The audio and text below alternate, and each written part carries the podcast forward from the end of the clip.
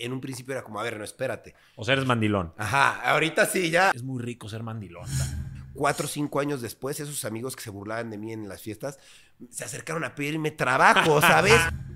que OnlyFans qué bueno que existe, me decían. Y yo así de, híjole, ya es como el cuarto invitado que me dice que qué bueno que existe OnlyFans. Hasta que mi esposa me dijo, yo lo voy a abrir. ¿Qué es lo que nos pasa a todos los adultos, güey? Claro. Primero eres el rebelde, mi papá no me entiende, y luego dices, ¿qué razón tenía mi papá? Éramos los reyes de la fiesta. Yo vivía jueves, viernes, sábado en los antros, la mejor Sí. mesa, yo abría cadena. Me sentía, sentía que eso era lo más chingón del Claro. mundo. Pero sí digo, güey, de veras que cuando eres adolescente, tu mundo es tan chiquito, tus prioridades son tan pendejas. No siempre le vas a caer bien a todo el mundo y eso es algo completamente normal. Claro que puedes mejorar y crecer como persona, pero no tienes por qué dejar que la opinión de los demás gobierne tu vida ni tus emociones. No vayas por la vida queriendo complacer a todas las personas o nunca te vas a sentir bien porque cada cabeza es un mundo y la verdad es que no somos para todos ni todos son para nosotros. Las personas correctas para tu vida van a quererte como eres y te van a motivar a ser mejor, pero no te van a abandonar mientras lo logras. Ellos te van a amar en el proceso. Y si ellos te aman tal y como eres y ven potencial en ti, tú debes amar también la persona que eres con todo y tus errores, tus tropiezos, tus caídas y tus imperfecciones. Acepta que no eres una persona perfecta y que eso está bien, porque realmente nadie lo es. La perfección no existe. Todo lo que fuiste, lo que eres, lo que has vivido, lo que vives, lo que creías y lo que ahora crees, es lo que te hace ser una persona única. Si la gente habla de ti, qué bueno. Eso significa que algo estás haciendo bien. Preocúpate cuando nadie hable de ti. Así que antes de comenzar este episodio, coméntame un soy quien soy y con eso decreta autoaceptación.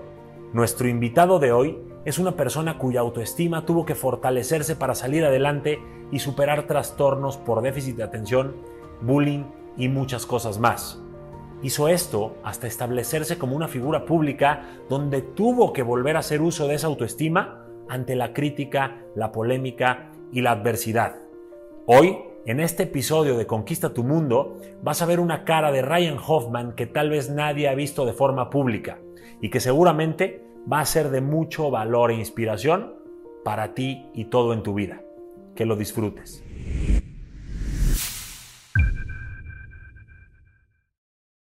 Oye, mi rey, pues bienvenido. Gracias. La neta es que te invité, te estaba contando ahorita, te invité porque como que todo el mundo conoce a The Brian Show, al mi rey, al fiestero, al desmadroso, al no. Claro. Y yo dije, güey, este güey ha roto muchos paradigmas, viene de un origen que la neta no es en el que está ahorita, o sea, ahorita te pueden ver exitoso con lana, ¿no? Sí, sí, no sí, bien. obvio.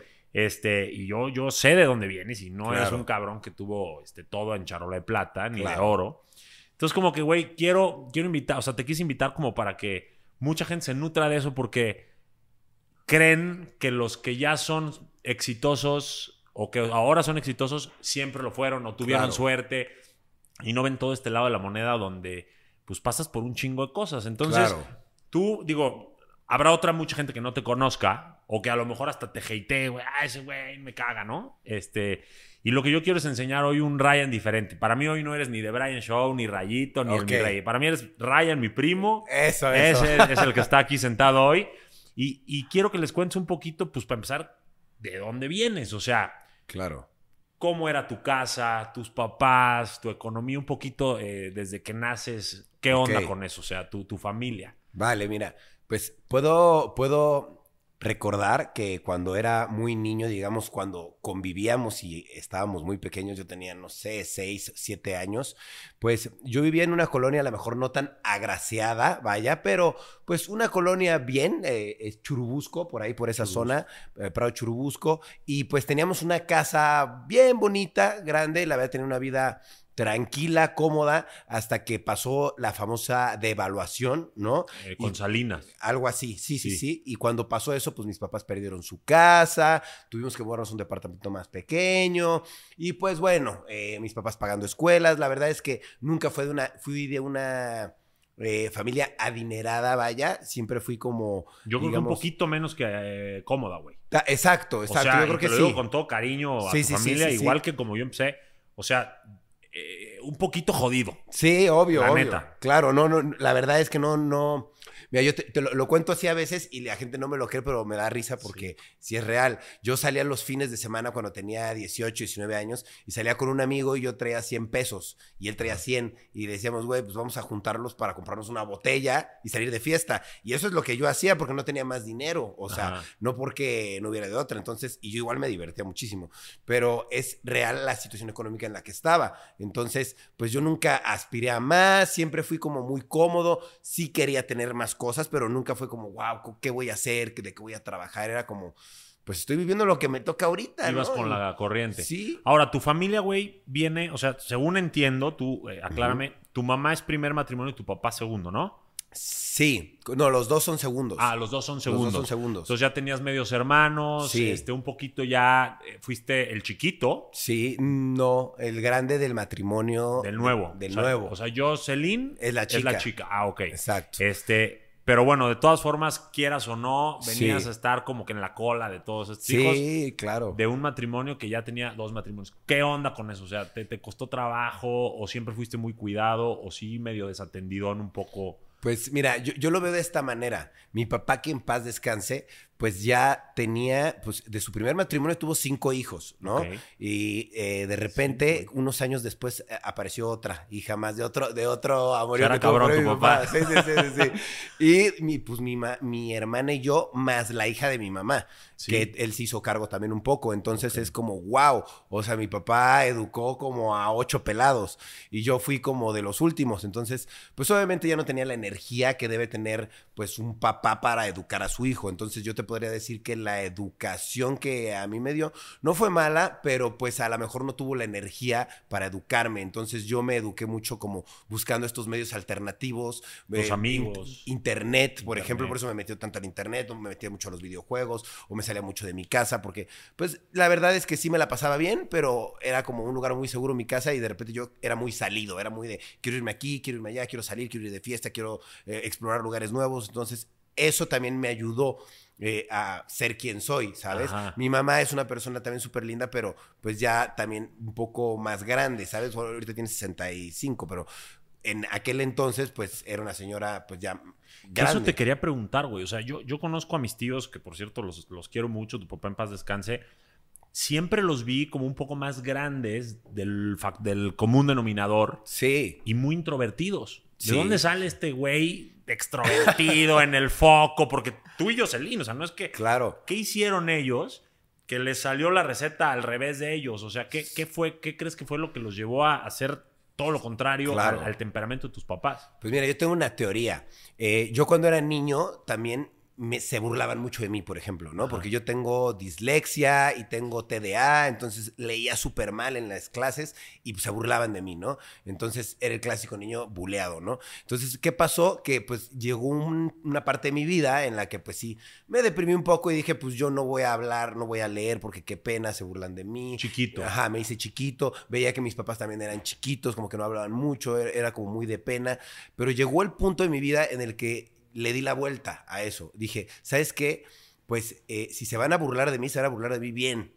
¿Me explico? O sea, voy a hacer de verdad cosas pues cagadas, Ah. voy a volverme loco en el salón, voy a portarme mal, ¿no? O sea, Rebelde. rebelde, dije, Sí, me sí, empecé sí. a volver rebelde, eh, vi cómo eran mis papás y dije, no, yo no puedo ser así porque mis papás no tienen amigos, decía, por ejemplo. Son personas muy so- so- solitarias. Ahora que estoy más adulto ya entiendo un poco. Te vas, ¿no? sí, mientras más conoces a la gente, más quieres a tu perro. Exacto. Te vas pasa. haciendo de menos gente, 100%. Claro. Pero yo cuando era joven yo decía, no puedo creer que no tengan amigos. Yo necesito tener amigos. O Entonces sea, me tú querías que tus papás fueran cool, fueran Sí, con claro. la onda, y entonces tú dijiste, yo voy a hacer eso. Yo voy a hacer eso que, que yo veo que a mis papás les hace falta. Yo lo voy a explotar. Yo voy a ser el güey, pues por decirlo así, popular, el amiguero, el que la lleva bien con todos en la escuela, el fiestero, ¿sabes? El que no es aburrido. Lo contrario a lo que yo veía en mis papás, que eran personas pues más tranquilas, más relajadas, personas más grandes, mayores. Entonces, pues creo que por eso vino ese cambio, porque yo vi eso desde mi casa y dije, yo no puedo ser así. Además de tener una hermana bastante inquieta, Sí. que Jess es también como que bien hiperactiva, necesita trabajar, es como muy, como dirían en, en Venezuela, muy arrecha, muy chapalante. Ajá. Entonces es como, wow, eso también a mí me contagió de decir, a ver, ella está haciendo esto, yo puedo hacer algo parecido y le fui Ah, ahí medio... O sea, empezó ella. Ella empezó y me dijo como, ¿me ayudas a grabar esto? Y yo dije, pues te ayudo, ¿por qué no? Y desde el momento uno fue como de, a ver, sí, sí es su idea, ella lo está haciendo, pero le voy a ayudar. Ok, ¿no? o sea, fue un poco, aunque fue la chica, fue la inspiración en este Sí. tema. Porque digo, ahorita ya nos contarás si, si eventualmente, por lo que dijiste, de- eh, eh, entendiste que a lo mejor ser cool o ser famoso o ser cagado o ser rebelde, pues no es la respuesta, ¿no? Este, Claro, Eso lo vamos a platicar sí, ahorita. Eh, y entendiste más a tus papás, que es lo que nos pasa a todos los adultos, güey. Claro. Primero eres el rebelde, mi papá no me entiende, y luego dices, ¿qué razón tenía mi papá? Estoy de acuerdo con eso. Pero, ¿qué onda? Porque ahorita que me estás contando que Jocelyn te inspira y te metes en, tu muy particular línea, porque no tenía nada que ver lo que hacían los dos. Sí. ¿Qué onda con ustedes, güey? Porque ustedes fueron de los primeros en entrar a este show. Entonces, más que preguntarte cómo le hiciste para crecer en las redes, no, yo quiero entender cómo lidiaste con esa vulnerabilidad de las críticas y todo, porque antes ser blogger, youtuber, no era cool, güey. Claro. como eh, que, ah, este ridículo, sí, ¿qué onda? Obvio. ¿Qué onda con eso? Y más en la época en la que yo lo hice. Ajá. Fue, fue Fueron los pioneros en México. Yo me acuerdo Sí. que llegaban a las reuniones y era como que los raros, estos Obvio, graban todo lo que hacen, qué pedo. No, no, no, yo tuve temas con ex amigos míos, no digo ex porque todavía son amigos, nada más que ya no los procuro, pero tuve muchos temas de que yo llegaba a fiestas, a reuniones sociales y en estas fiestas, pues luego, luego sentía las miradas, ¿no? De criticar y abiertamente algunos me decían, güey, ¿qué pedo con lo que estás haciendo, no? O sea, estás haciendo el ridículo en internet. Y yo decía, pues sí, pues ¿cuál ¿Te es el problema? Pues no me pesaba, pero sí me cuestionaba, ¿no? Mm. Sí decía, ¿sí lo estaré haciendo bien o estoy metiendo la pata? Pero dije, a ver, ¿qué es lo peor que puede pasar? Que, que se rían todos de mí, pues lo hago, no tengo miedo, ¿sabes? Así, lo mismo que me pasaba en el salón de chiquito, pues yo creo que fue lo mismo que me pasó que se empezaron a burlar de mí, amigos O sea, sí, míos. sí, tu autoestima estaba muy bien, eh, como muy Sí. saludable, o sí te pesaba el qué dirán y sí te medio hacía dudar de lo que estabas Al haciendo? principio me pesaba un poco, pero como que me hice muy fuerte, ¿sabes? Me hice como con una... eh, eh, no me importan las críticas, a tal grado de que me sordié tanto de las críticas que, no me, que me empecé a dejar de dar cuenta de cuando me estaban incluso pues atacando, cosas así que eso también está mal. Pero sí se dio mucho la, la situación de, mira, este cuate está perdiendo el tiempo, mis amigos que, que me decían, oye, pues la verdad es que, güey, estás haciendo el ridículo, ¿qué onda? Como que, pues, mal, ¿no? Todo No se mal. veía claro el camino de a dónde ibas y No hoy todo el mundo te aplaude, güey, eres un chingón, Claro. creí en ti. No, yo, pues, Pasa. yo, yo publicaba mis videos en mi Facebook, que era lo que tenía, y luego yo, pues malamente, pues no, no había de otra, le publicaba en grupos o los Ajá. publicaba en lugares que compartía con amigos o con gente. Me decían como, ¿qué pedo con el spam de este güey, no? Sí. Y pues sí estoy haciendo spam porque estoy publicando algo mío, pero vaya, no había otra manera de hacerlo. Entonces comenzó a crecer eso y te puedo decir que cuatro o cinco años después, esos amigos que se burlaban de mí en las fiestas, se acercaron a pedirme trabajo, ¿sabes? O sea, eso Sí. fue una locura para mí que dije, wow, que me dijo, no necesitas alguien que te ayude a conseguir cámaras, locaciones, yo grabo, yo sí de, güey, tú fuiste el que me dijo que si no estaba perdiendo el tiempo. Y eso loco". pasa mucho, ¿no, güey? Cuando, Sí. cuando tú te mantienes en algo que tú crees que es bueno para ti, a lo mejor al principio es difícil, eh, hay resistencia de la gente, incluso de tu propia familia. Ahorita nos cuentas qué decían tus papás siendo tan introvertidos de eso. Este, pero después la gente te dice, wow. Qué bueno que lo lograste. Yo Sí. siempre creí en ti. Este, eres un chingón. Tómate una foto conmigo, ¿cierto? Cierto. A mí me pasó idéntico. O sea, yo cuando empecé, y te lo estaba contando ahorita Ajá. antes de entrar a, a- a escena, este, empezaba a publicar frases y todo por desahogo, por ganas de compartir lo que yo estaba viviendo y mis procesos.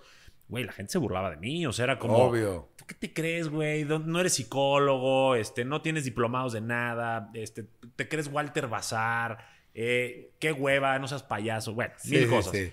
Y hoy esa misma gente me pide consejos. Oye, güey, tengo este pedo con mi pareja, tengo este Claro. pedo en el trabajo. Entonces, como que yo te entiendo muy bien. Y este, y antes, o sea, me gustaría entender qué dijo tu familia cuando empezó a ver a un. Porque ahí era el mi rey, ¿no? Sí, Al desmadre, al. ¿O cuál era el personaje? Pues en, en un principio empecé siendo un personaje que se llamaba el Mi Rey, como un año eh, lo hice, y después sí dije, no, como que me va a comer el personaje, ¿no? Ah. O sea, dije, los Mi Reyes van a el pasar mi de rey era un fiestero, ¿no? Era, era un personaje que yo hacía, pues, de sátira, de burla, pues, a los que son mis reyes, ¿no? Sí. ¿Sabes? Pero realmente al año, como que la gente sí me decía, si eres así realmente, yo dije, no, espérate, no, no soy así, es un personaje. Dije, lo voy a dejar de hacer. Al año, año y medio, ya empecé a ser yo, o sea, ya Ok. hablar como yo, porque sí dije, no quiero perderme en un personaje, ¿no? Ok, y entonces la gente te critica al principio, tú te vale madre, sigues adelante. Eh, ¿Tus papás qué dicen, güey? Pues mira, Porque tu mamá es. Puta, mi tía Marina es una señora tradicional, sí, una reina. tradicional. ve a su hijo en la peda, shots, besuqueando mujeres. ¿Qué onda con eso, güey? Pues mira, en un principio, obviamente sí, como toda mamá, ¿no? Me dijo, no hagas eso, este, está mal, que, qué mal ejemplo vas a dar, ¿no? O sea, lo que piensa cualquier mamá, papá, ¿no? Y como que, oye, este, pues no es, como que al principio sí le daba mucha duda, ¿no? Como que me lo decía, pero no me sentía segura, como de, oye, pero veía que me estaba yendo bien. Ah, Entonces, o sea, te apoyaba, pero le daba cierto temor. Exacto, es que era raro porque yo comencé a hacer videos del mi rey, pues no, no le molestaba eso, era como, de repente me empezó a ir bien, empecé a hacer videos más atrevidos, más locos, y fue donde me dijo, ay, ¿cómo te atreves a hacer eso? Que digo, hago un, uno de dado de posiciones sexuales con gente en la calle, ¿no? Casual. Que esto ya lo hace todo mundo hoy en día, ¿no? Pero yo lo, yo lo hacía en una época en la que nadie lo hacía, entonces se vuelve muy popular.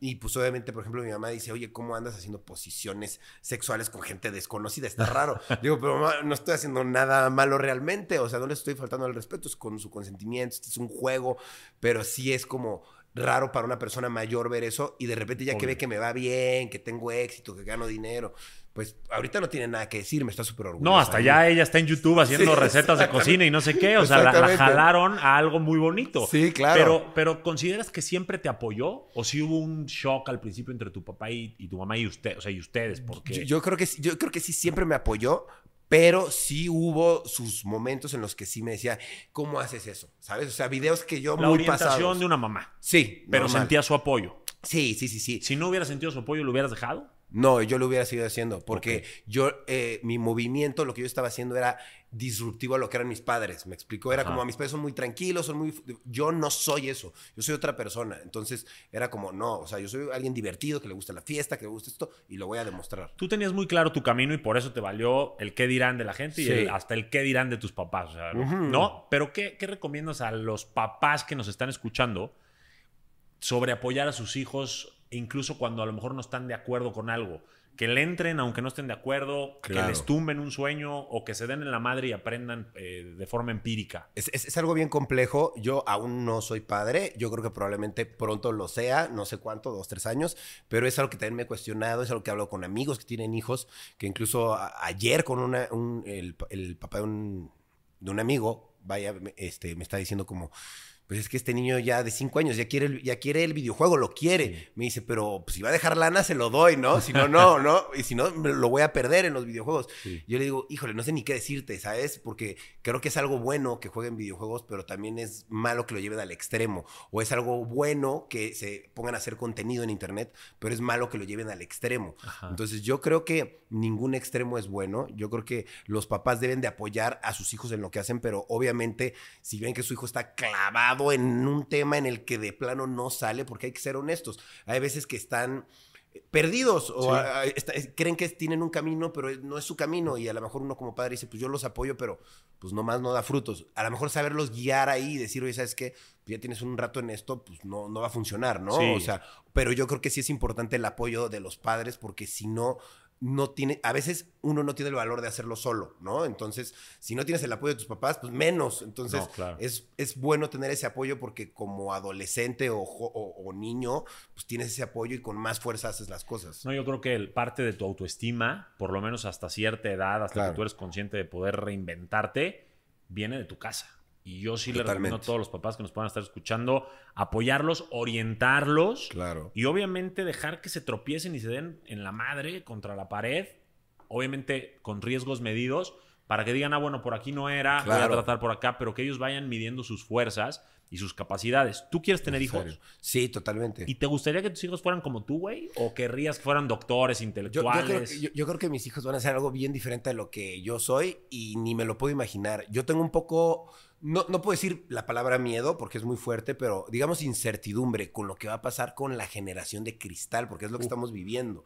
Hoy en día los niños ya no aceptan ninguna crítica, o sea, ya sea positiva o negativa, es como me estás dañando con tu crítica, por solo hacérmela. Y es como, pues si te quiero aportar algo, sí, pero me dañó. Es como muy difícil ya eh, poder lidiar con eso. No sé ni siquiera yo cómo hacerlo y me dedico a esto. Está muy difícil y es global. o sea, ya todo es machismo, ya todo es feminismo, ya todo es una ofensa, ya sí, estoy totalmente es, es complejo, entonces es ahí donde yo digo, pues eh, No, sí quiero tener un hijo, pero yo creo que, pues como van avanzando las cosas, no sé ni cómo va a ser. A lo mejor yo digo, no, yo quiero que cante, lo voy a meter a cursos. Y él a lo mejor va a estar en el celular todo el día. O sea, no, hay manera de, de, de, desaparecerse. ¿Lo apoyarías sin importar lo que quiera hacer? O sea, siempre y cuando obviamente no sea perderse en un vicio. No, totalmente. Yo creo que eh, sería cuestión de ir viendo en qué qué va averiguando, ¿no? Él y qué, qué, le va gustando. Pero yo creo que sí lo apoyaría porque yo creo que si desde joven, que fue lo, A mí, yo no estuve tan joven cuando empecé en internet. Estuve en el momento que empezó, que eso me ayudó. Pero tenía 23 años, creo que a tiempo. Pero si desde los 16, 18 años, yo creo que apoyas al chavo, al niño, algo que le gusta y le está metiendo a todo y está en el celular, por ejemplo, seguro va a encontrar algo en lo que o va sea, ya no lo vas a educar a estudiar una carrera? No sé si una carrera, y ni siquiera sé si el sistema educativo como está actual, porque de verdad siento que no es, eh, no está correctamente eh, estructurado. Yo, por ejemplo, que crecí teniendo TDA, pues crecí siendo el niño reprobado, crecí siendo el niño que pues no sabe nada, que es tonto, que, que, sí, crecí con ese estigma, la verdad, en la escuela. O sea, no había algo que, estuviera preparado el sistema para recibir gente como tú. Sí, ¿no? O sea, ya ahora escucho comerciales que dicen, no, si tienes TDA, te enseñamos de cinco diferentes formas para ver si eres kinestésico, si eres no sé qué. Ya veo que hay más anuncios de eso, pero cuando yo era niño no lo había y era como, pues, ¿sabes qué? Me toca pues me toca aprender cómo me lo están enseñando y la verdad es que pues yo no aprendía de la misma forma y pues como no aprendía de la misma forma no sacaba buenas calificaciones, por lo tanto para el sistema educativo yo era pues alguien que no, no, no era... O sea, eras alguien diferente, pero como no estaban preparados fuiste el tonto. El tonto, el que no va a hacer nada de, su vida. No que eso es un poco lo que generó esta sociedad de cristal. Vamos a incluir a todos los que tienen capacidades diferentes, preferencias diferentes o lo que sea pero probablemente se fue al extremo y viene ahora, tenemos que equilibrarlo un poco. Estoy totalmente de acuerdo. Pero entonces, tú a tus hijos los aceptarías como sea. Yo creo que sí. Si son gays, si son eh, no desobligados, pero si no quieren entrar al sistema tradicional, lo que sea. Claro, yo, yo creo que los aceptaría como sea. Me gustaría que, eh, que a lo mejor ah, pues quiero tener un niño y una niña, ¿no? Me gustaría en ese orden y me gustaría pues que hicieran, que fueran felices y que sí hicieran a lo mejor algo artístico, ¿me explicó? Porque pues yo estoy en ese mundo. Pero realmente tampoco los voy a... Y, tu esposa también está en ese mundo. Exacto. Que eso es algo que te quiero preguntar, güey. Tú vienes, al igual que yo, de una cultura mexicano-libanesa. Duro. Que son dos culturas muy arraigadas, muy tradicionales. Número uno, a la familia. Sí. Número dos, a buscar casarte con alguien de tu cultura, sobre todo los libaneses, porque venimos de una cultura posguerra, de mantener las tradiciones y demás. Eh, donde nos enseñaron, güey, digo, lo voy a decir un poco folclórico, a que la mujer perfecta era la que te hiciera kipe y jocoque. ¿Cierto? No importa si era gordita, si no te gustaba en la cama, si no tenías plática, que te atendiera. Claro. ¿Cierto? Y con eso crecimos. Totalmente. Y, no nos cuestionábamos más que tuviera un apellido que sonara árabe. Sí, sí. Y eso es lo que nos hicieron buscar. ¿Cierto o no, güey? Sí, sí, sí, sí. La verdad, sí. Y sin embargo, te casas. Yo ando con una argentina. Ajá rompí muchos paradigmas y por eso me identifico contigo. Tú te casas con una venezolana, casado. Sí, sí. Ella sale en Playboy, tú sales con ella en Playboy. Claro. Hacen OnlyFans. O sea, no es nada de lo que te educaron a encontrar, güey. Nada, ¿Por qué no te fuiste por el camino tradicional con una paisana que te hiciera tu kipe, tu jocoque, que te estuviera esperando con pantuflitas? Pues mira, creo que es parte de lo mismo que te decía de que, por ejemplo, mis padres eran así y yo disruptivamente fui en contra de eso. Creo que algo parecido me pasó con la cultura árabe libanesa, que tengo que confesar que no comparto nada con ella, con la forma de pensar, por lo menos. De hecho, hay una anécdota interesante de una tía nuestra, no te diré quién, pero que alguna vez me dijo, oye, ¿por qué no vas? Están todas las muchachas bailando, ¿no? Están ahí bailando en el club y de repente me dice, ¿por qué no vas con esas muchachas a bailar? Ve a ligar con ellas. Y yo le dije, pues tía, la verdad es que pues ya este, no, no, me gustan ni siquiera, ¿sabes? Y me dice, es que esas son muchachas serias, eh, deberías de ligar con ellas. Y yo así, tía, todas ellas se han besado con todos los del club. o sea, muchachas serias no tienen nada, ¿sabes? O sea, no me vengas a inventar algo. Entonces, yo siempre dije, me están intentando inculcar algo que, no me agrada. Y como yo te lo digo, soy Ryan Hoffman, pero soy Rayito, soy un personaje y soy un personaje en vida real. ¿Me explico? Y como tal, conocí a una persona que se llama Grecia, mi esposa, que es un personaje en vida real también, también, ¿eh? O sea, es muy personaje. O sea, Ryan, Rayito, mi rey de Brian, bla, bla, bla. Y Grecia ¿son los mismos en persona y en redes durante esos procesos? Sí, ¿Lo han sido? Sí no. O sea, somos los mismos en esencia. Ajá. Somos el mismo. Tal vez con ciertos filtros, porque pues redes sociales no te permite hacer ciertas cosas que a lo mejor en la vida cotidiana sí hacemos. Pero con esos ciertos filtros somos nosotros, ¿no? No me muestro como no soy. Pero vaya, ella sí es un personaje yo también de que... Me refiero al personaje de que tú la conoces y dices... Esta Sí, persona sí. llegó. ¿Me Sí, o sea, interiormente y exteriormente son los mismos. Sí, y, Ok. y que creo que, pues, la hemos llevado muy bien, o sea, eh, nos hemos llevado muy bien. Ella es venezolana, viene también de un país, pues, que viene de muchos problemas, de mucha guerra, de mucho conflicto, y pues nos conocimos y fue como, ¿Qué fue lo que tú realista. viste en ella para ser, o sea, para decir soy compatible? Mira, yo siempre le recomiendo a, a la gente que me sigue que se fijen obviamente en el físico, porque Claro. es, es muy hipócrita decir que no te tiene que gustar. Sí, Además, es algo biológico este, que te guste. O sea, es, es- es algo muy bonito que te guste tu, tu pareja. No tiene que ser top model, no, ni hombre ni mujer. Que No. te guste a ti. Claro, total. Dos, que haya química. totalmente. O sea, que, te, que platiques rico. La más que- importante, yo ¿No? creo. Que te rías, que se la pasen bien. Obviamente química sexual, todo Claro. tipo de química. Yo también recomiendo mucho que los entornos se encajen. Por eso te estoy, te estoy diciendo todo esto para ver si me puedes platicar un poquito cómo ha sido con ustedes. Porque si, eh, eh, no sé, a lo mejor su familia es súper del opus dei religiosa y tú eres un protestante libertino, pues no van a encajar, ¿no? Claro, obvio. y que tengan una visión de la vida parecida. O sea, que quieran ir hacia el mismo lado. En este caso, hacer familia, o los dos salvar ballenas, o los dos lo que quieran. pero no puedes tú que quererte ir a retirar al Tíbet y ella querer hacer una no, familia sí. tradicional. ¿Qué viste tú en Grecia para decir yo soy compatible con ella a pesar de todo lo diferentes que Claro. son las culturas? Claro, pues mira, yo te, te voy a decir algo. Mi historia con ella es una historia muy diferente a la que te va a contar todo el mundo con sus parejas. O sea, es una historia muy rara, pero sin embargo, yo te lo voy a decir así. Yo creo que es una historia que a- por lo menos a mí me dejó frío y me dejó claro que sí existe el amor y existen las posibilidades de que todo pase. O sea, yo te ¿el puedo- destino? No sé si es destino como tal, pero sí creo que ya eso ya estaba, ya estaba escrito para nosotros, me explico. o sea, que, ella y yo nos conociéramos y que, no, no sé si decir que es el destino, pero vaya. yo- Había algo mayor que ustedes sí, que los juntó. Sí, sí, sí. O sea, yo te puedo decir que yo hablaba, la verdad, siéndote muy honesto, estoy soltero, estoy en Instagram y hablaba con algunas personas, ¿no? Con algunas chicas, ligaba, pero ella en particular me llamó mucho la atención y fue como de wow. O sea, y ni siquiera era una foto sexy, era una foto casual.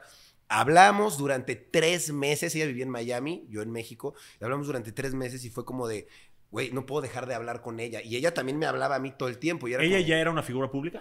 Sí, pero en Venezuela Ah. y se fue a Miami. Entonces. Eh, Pero no fue un factor. no fue un factor. Fue simplemente me cae bien, me gusta, este, qué buena onda es. Y, y siento algo raro que no siento como cuando hablo con cualquier persona. Como que siento algo que me jala. Ajá. No sé cómo expresarlo. Entonces yo decía, yo la tengo que conocer. Entonces hablábamos tanto que ya a los tres meses me dijo, como, oye, pues ya tenemos que conocernos, ¿no? ¿Qué onda? Y coincidió que había una fiesta en Miami de unos amigos que viven allá. Yo dije, voy a aprovechar, voy a ir, me quedo en tu casa, le dije. Entonces me quedé en su casa y sí te puedo decir que cuando la vi fue como de un shock, así como de, esta es la persona con la que he estado hablando tanto tiempo. Fue como que, como que hubo un clic, Ah, sí. pero, pero de primera impresión fue como que hubo un clic, pero a ver, espérate.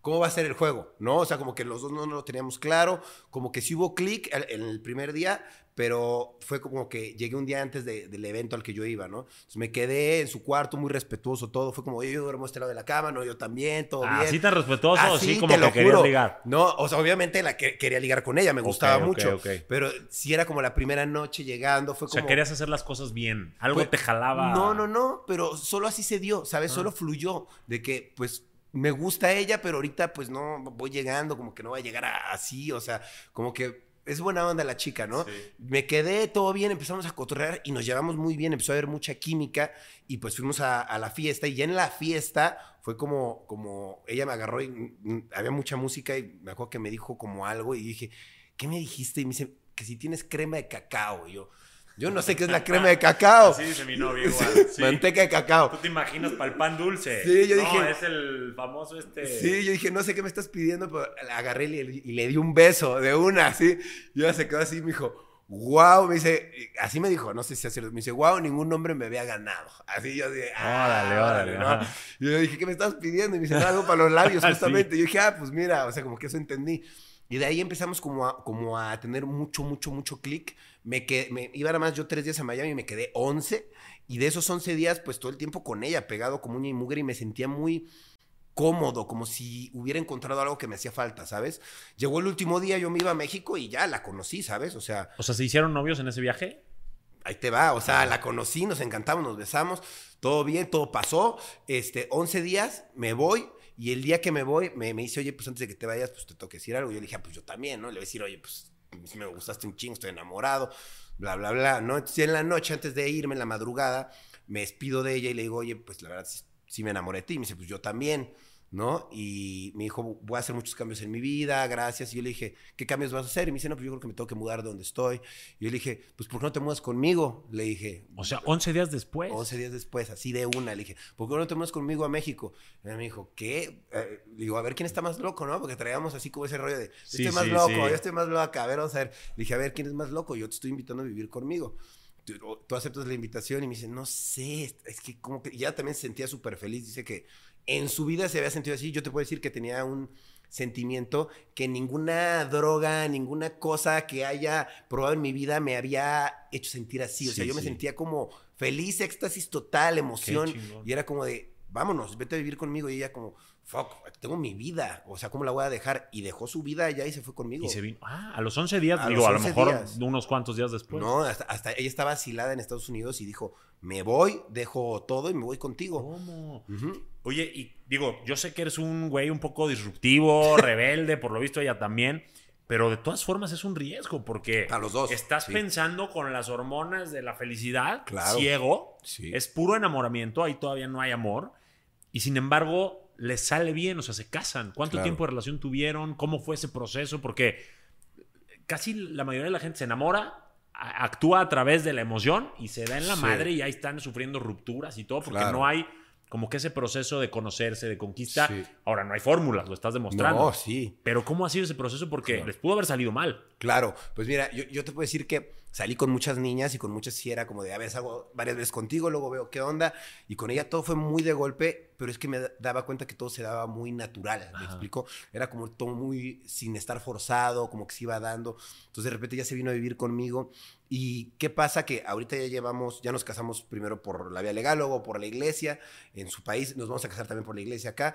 ya llevamos cuatro años de conocernos, entonces ha sido como... Y cuatro años de vivir juntos. Y de vivir juntos, totalmente, desde el punto uno, ¿no? Entonces, pues ya le conozco todo, me conoce todo, lo bueno, lo malo, ya hemos eh, este, discutido, ya hemos hecho la paz, o sea, ya hemos hecho de todo y es como, wow, o sea, la vida en pareja, pues es bien diferente, te ¿no? gustó y Sí, te cambió. Ahorita vamos a hablar de eso. Sí, Pero a ver, yo digo que las relaciones tienen tres etapas. Sí, El enamoramiento, sí. los ajustes, que ahí es donde mueren la mayoría de la Estira gente. O sea, en el enamoramiento todo es color de rosa, hay mariposas, fuegos artificiales, que son tus 11 días.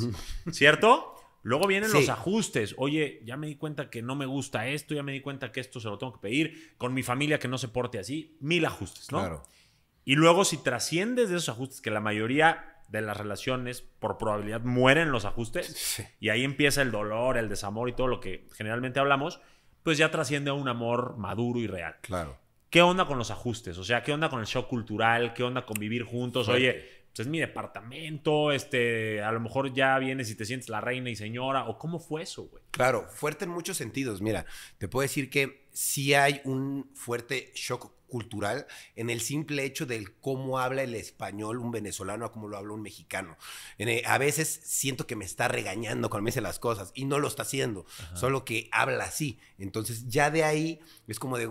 Oye, pues estoy hablándote normal, o sea, Ajá. tú que te lo estás tomando tan personal. Me imagino te pasa a ti con, Sí, con la- sí, la son- Argentina, sí, que sí, son, sí. son, El mexicano fuertes. todo endulza. Exacto. Y para pedirte una cosa es, oye, no te quisiera molestar, Exacto. podrías, por favor. Sí. Y ellos son directos y hasta con un tono un poquito regañón. Ajá. Exacto, entonces Pero es diferente nada más. es, es un shock que si dices, wow, o sea, tengo que aprender a que no tomármelo personal, a que así habla y pues ni modo, ¿no? Así es. Sí, y tenemos yo- fama de ofendidos los de mexicanos. ofendidos. Sí. Y, y hasta la fecha todavía me llega a pasar que de repente digo, ¿por qué me dijo esto, no? Y, es como, no, pues déjalo fluir, o sea, está hablando normal, ¿no? Entonces, desde el cómo habla, las expresiones a veces que digo, oye, está usando esta expresión, no sé si se está burlando de mí. Llegué a pensarlo y es como de, no se está burlando, así habla y es una expresión que, pues, que ellos usan. Entonces, sí ha habido muchos conflictos culturales hasta el punto de decir, a ver, ¿cómo educaríamos a nuestros hijos, no? Digo, todavía no los educamos, pero digo, va a ser extraño porque ella tiene unas ideas, yo tengo otras, y es como de, vamos a tener que llegar a un, a un punto medio, ¿no? Claro. De, cómo es uno. ¿Crees que las palabras clave en este tipo de relaciones y en cualquiera son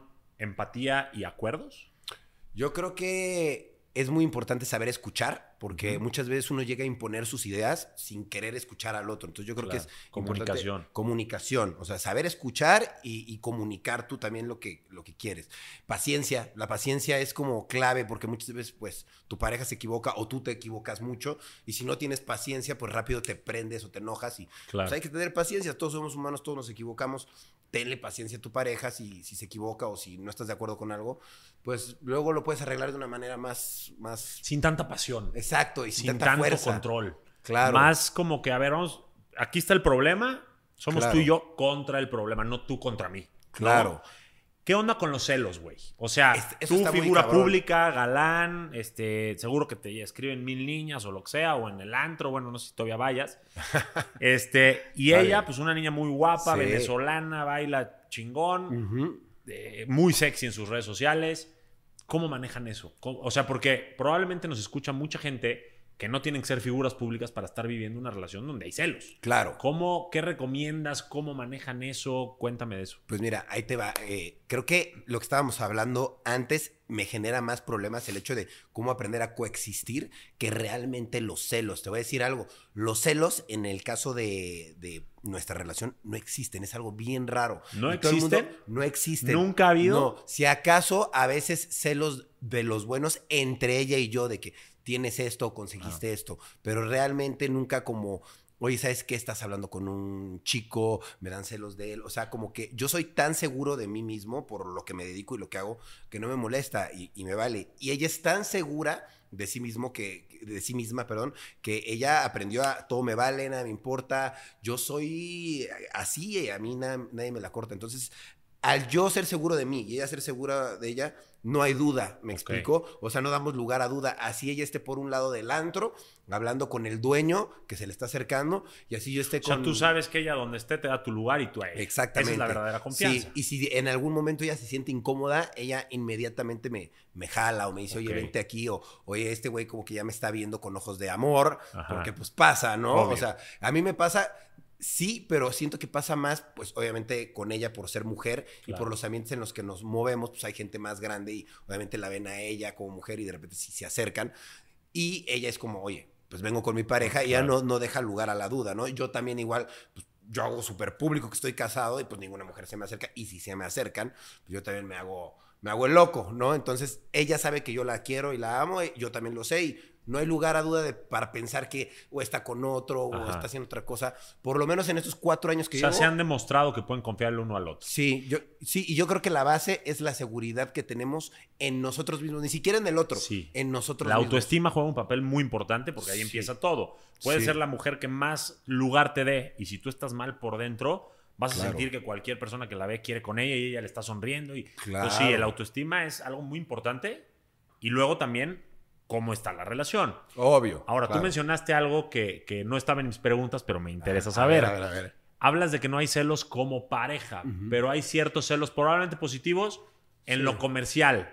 Puede ser. ¿Qué onda con eso? O sea, ¿cómo manejan el, puta, mi novia es chingona, bueno, mi esposa es chingona, le, va bien, este, a mí también, pero ya no hay ese famoso control latino con el dinero donde tú eres el proveedor, sino que los dos ganan. Claro cómo juegan ese papel y dos, digo sin meterme hasta adentro, pero cómo manejan sus finanzas como pareja, güey. Los dos ponen. Claro, pues mira, a mí lo que me gusta mucho es la igualdad. Yo pienso mucho en, eso. Es para mí fundamental en todo. O sea, no, yo obviamente la apoyo a ella en todo lo que hace. Ella si me dice, yo, yo quiero cantar, yo quiero bailar, yo quiero tener un restaurante. Yo si estoy en mis posibilidades, la apoyo y hago que su sueño se haga realidad, porque yo quiero estar con una mujer que se sienta realizada, ¿sabes? Que tú admires. Claro, y que admire y que ella, sobre todo ella, se sienta realizada. Ah, porque yo la verdad es que me siento ya muy realizado con lo que he hecho en redes. Siento que pues he vivido una vida muy divertida, he hecho un cambio en mucha gente y pues todavía tengo que vivir muchas cosas, pero realmente yo ya me siento como, como ahí, ¿sabes? Como pleno. Y a mí me gustaría que ella también se sienta plena. Entonces, lo que ella necesite para que llegue a eso, pues yo le proporciono las herramientas que se necesiten, ¿no? Y el apoyo y el tiempo. Qué increíble, porque al final Sí. eso es amor. O Claro. sea, dar apoyo, ayudar a tu Claro. pareja a que brille, a que saque su mejor versión. Y Claro. muchos otros, por inseguros, porque no tienen esta autoestima que estamos hablando, la quieren opacar, hacer menos, todo para que, número uno, nadie te vea, que yo no ande con mis inseguridades a flote. Número dos, que no seas más que yo. Sí. ¿No? Claro. Y número tres, que yo mande aquí. O sea, que yo diga qué se hace y que no se hace. Claro. Está mal. Digo, venimos de, la- de los latinos. Si bien tampoco creo en que todo es machismo ahora, Sí. creo que hay, venimos cambiando esta igualdad o este equilibrio Sí. entre parejas. Claro. Este, Y, y ahí va cambiando y Sí. y- y sí te puedo decir que, por ejemplo, ahora que ella, por ejemplo, salió en la portada de Playboy. Playboy. ¿Sabes quién? Qui- O sea, yo le ayudé a conseguir esa portada de Playboy, ¿me Ah. explico? O sea, fue porque yo conozco a la gente de Playboy, trabajé con ellos cuando yo tenía 30 años para mi fiesta y fue como de, oigan, pues ¿cómo ven? ¿Les gustaría? Hablé con ella y ella me dijo, a mí me encantaría. Y muchos me dicen, pero ¿cómo expones a tu esposa a eso? A que salga en la portada. Y yo digo, pues yo no veo nada de malo en eso, ¿sabes? Es como, a ella le gusta hacerlo, creo que se ve bien, no está, no está afectando a nadie. Pues, ¿cuál es el problema? Y ¿Sabes? que al O final sea, son acuerdos entre ustedes. Si usted- Claro. para ustedes dos eso está bien, está bien. Claro. O sea, la percepción es la realidad. Y si tú Exacto. y ella perciben que está bien, y eso es un acuerdo entre ustedes, está bien. Ahora, hay muchas personas que no son figuras públicas y dicen, oye, este, a lo mejor yo no tengo celos tanto en que la volteen a ver o en que destaque o lo que sea, pero sí sienten ciertos celos, a lo mejor en su desarrollo personal, ¿no? Claro. Eh, y, y no importa si venden pasteles, son actrices famosas o lo que sea, tú sí comulgas, al igual que yo, y nada más para confirmarlo, en que el hombre y la mujer se deben de apoyar a florecer, ¿cierto? Claro, totalmente. No estar en contra el uno del Claro. otro. Sí, Ok. no, no, totalmente. Yo creo que eh, la persona con la que estás compartiendo tu tiempo, tu pareja, puede sacar la peor o la mejor versión de ti y a veces no te das cuenta con el- la simple convivencia. Y pues yo no voy a hablar mal de nadie de mis exparejas ni nada, pero obviamente con otras parejas que he tenido, pues sí era una, una persona yo diferente. También era un momento diferente de mi vida y todo. Pero sí te das cuenta cómo el trato de la otra persona hace que tú seas de otra forma y que te fijes en otras cosas y que te diga, oye, pues aguas por ahí y dices, ah, mira, ya me dijo que, que esto no, entonces me voy por otro lado. Entonces, creo que está padre que se puedan complementar y que los dos, uno ve para un lado, uno ve para el otro, y así se abarcan más espacios, ¿sabes? Hacen Entonces, equipo. Hacen equipo. Totalmente exacto, de acuerdo. team. Antes de entrar como a temas de tu crecimiento, porque sé que empezaste como edecán de, de latas de refresco, de Sí, sí, bebida sí, sí, energizante, eh, te quiero preguntar sobre, sobre esta relación. eh, tú, o sea, tú, tú, tú crees que la- las mujeres hoy en día, por ejemplo, deben de aportar en la economía, debemos de ser todavía los hombres los proveedores. ¿Cómo, cómo ves eso? Pues mira, yo, por ejemplo, te puedo decir, lo que yo creo y lo que se me hace lo correcto es que las mujeres deben aportar un poco a la casa. La economía de por sí es bastante complicada hoy en día. O sea, yo no puedo creer que cada enero o febrero de repente todos los precios se disparan. Está La muy- famosa inflación. Sí, la famosa inflación. Está muy difícil que, que una sola persona pueda mantener a tres, cuatro personas con el dinero que se gana pues en México y en, en el mundo en realidad es, es complicado, ¿no? Entonces creo que es importante que los dos aporten. Sin embargo, hay algo dentro de mí, no sé si en mi, en mi educación, Seguramente. que, que- que es como yo soy el sustento de la casa, ¿sabes? Sí. Yo lo tengo muy, muy, muy, en, muy en mí y es como de yo soy el árbol que, es, eh, que, que, que, pues el árbol El de la tronco que casa, ¿sabes? sostiene, claro. El tronco que sostiene todo y ya las flores mi esposo se encarga de ponerlas. ¿me Claro, embellece. Yo así lo pienso. Que, que- que al final tú sabes que si necesitas, cuentas con ella y Claro. ella va a poner y está Claro. ese acuerdo. Pero tú quieres ser ese caballero, no es que tú quieras someter, controlar, No, ser claro. machista, patriarcal. Tú quieres ser un caballero, ser el proveedor, por sentir que tienes ese gesto con ella y con tus hijos eh, en un futuro y demás. No es por someterla y hacerla No, menos. para nada, claro. Y al, y al contrario, si pasara al revés, que pues no sé si pase, yo esperaría que funcionara igual, que ella, por ejemplo, si yo estoy en una mala situación y ella es la que está percibiendo mejores ingresos, pues ella fuera el sustento y pues ni modo, ¿no? O sea, hay veces que a uno le puede ir bien, a uno le puede ir mal. Y más como artista, pues tus ingresos no son fijos siempre. Claro. O sea, son variables. Entonces, a lo mejor a ella le puede ir bien pues todo un año y a mí me puede ir súper mal todo el año y ella va a tener que ser el sustento. Digo, creo que los dos estamos 50-50, somos un equipo y Total. pues necesitamos Que esa es la aportar. palabra clave, equipo. O sea, a veces el defensa puede meter un gol, sí. Claro. Generalmente los mete el delantero. Exacto. Pero ¿qué pasa si lo mete el defensa? Qué bueno. Nada, Son más exacto. goles para el equipo, ¿no? Correcto. Este, pero sí está bien y yo, yo sí comulgo con que, aunque los dos brillen, sean su mejor versión, se ayuden a florecer y todo, se mantenga la esencia de los roles en el equipo. No, no los dos pueden estar en la delantera porque entonces Obvio. los golean. Obvio. No los dos pueden estar en la defensa porque no hay goles. Claro. Tiene que haber ciertos roles este, que no hacen menos a nadie. Yo creo que la mujer del hogar es muy empoderada. Si un hombre a veces le toca estar en el hogar porque la mujer es exitosa, también se vale. Claro. Y ahí ir haciendo acuerdos y ir fluyendo, ¿no? Claro, no. a- a- de hecho, a mí se me hace muy interesante cómo te, te puedo compartir que en muchas de mis ex relaciones, por ejemplo, por decirlo de alguna manera, yo era como más el que tomaba la batuta, era más como el alfa. Y con ella me vino a dar la vuelta y ella es el alfa. Y se nota en muchas cosas. Y en un principio era como, a ver, no, espérate. O sea, eres mandilón. Ajá, ahorita sí, ya. ¿Qué? Sí, pero ¿qué? antes no lo era. Ahora sí, pero antes no lo era, ¿sabes? Y era como, justo con lo que estabas diciendo, era como, espérate. O sea, yo era el que yo decía que íbamos acá, íbamos allá, que yo tenía los planes. Como que ahora ella es la que dice que es para acá y para acá. Y es nada más una, una cuestión de roles y de saber, oye, pues sabes que es que ella tiene un carácter a lo mejor Sí. más dominante, pero me ayuda a impulsarme. No lo veo como algo negativo. No, yo creo que la mujer naturalmente es organizada. También. Dominante por lo mismo, porque quiere que la cosa- las cosas tengan estructura, orden. Y este es un consejo para los que nos escuchen. Es muy rico ser mandilón. También. Los que no entiendan qué es mandilón, eh, en México es como el, el que deja que su esposa lleve la batuta. ¿no? Por no, no sé cómo Sí, explicarlo. Sí, decirlo pues, así. Sí, este, y es rico y las mujeres saben hacerlo y no te hace menos hombre. Claro. Al contrario, es como que eres tan hombre que puedes ceder en Claro. ciertas cosas, ¿no? ¿no? No afecta tu autoestima. Claro. Ahora, no sé si la última pregunta de tu relación, pero sí antes de pasar a todo el tema de, de- de un poquito más las metas y el business, güey, eres otro. O sea, eres otro. ¿Es porque te convertiste en una versión diferente de ti por todo este proceso con tu pareja? ¿O es por la edad? ¿O qué pasó contigo? Porque yo te dejé de ver un tiempo, dejé de ver tus redes un tiempo. Para mí Ryan era peda, alcohol, desmadre, besuquear. Y de repente, güey, veo que hablas de Bitcoin, que estás muy bien con tu pareja, que la fiesta ya no es lo tuyo tanto. ¿Qué pasó ahí? O sea, ¿qué, qué te llevó a esto y te sientes mejor ahora? ¿Te sientes que a lo mejor envejeciste? ¿Qué pasó ahí, güey? O sea, ¿qué pasó ahí? O sea, hay, hay muchos factores, pero muchos, muchos, muchos. ¿eh? O sea, creo que de en los últimos dos, tres años hubo muchos factores que me obligaron a cambiar. Uno, la edad, obviamente. Eh, dos, el hecho de tener una pareja y casarme. Tres, el hecho de que falleció mi papá. Sí. Cuatro, el hecho de la pandemia. Cinco, el hecho de que eh, cambié de círculo social de amigos Ah. en la pandemia. Eh, seis, este, cambié de contenido, eh, las redes sociales cambiaron, y dejé de hacer lo que estaba haciendo y empecé a hacer otras cosas. O sea, creo que son muchos los factores que me obligaron a, a hacer este cambio.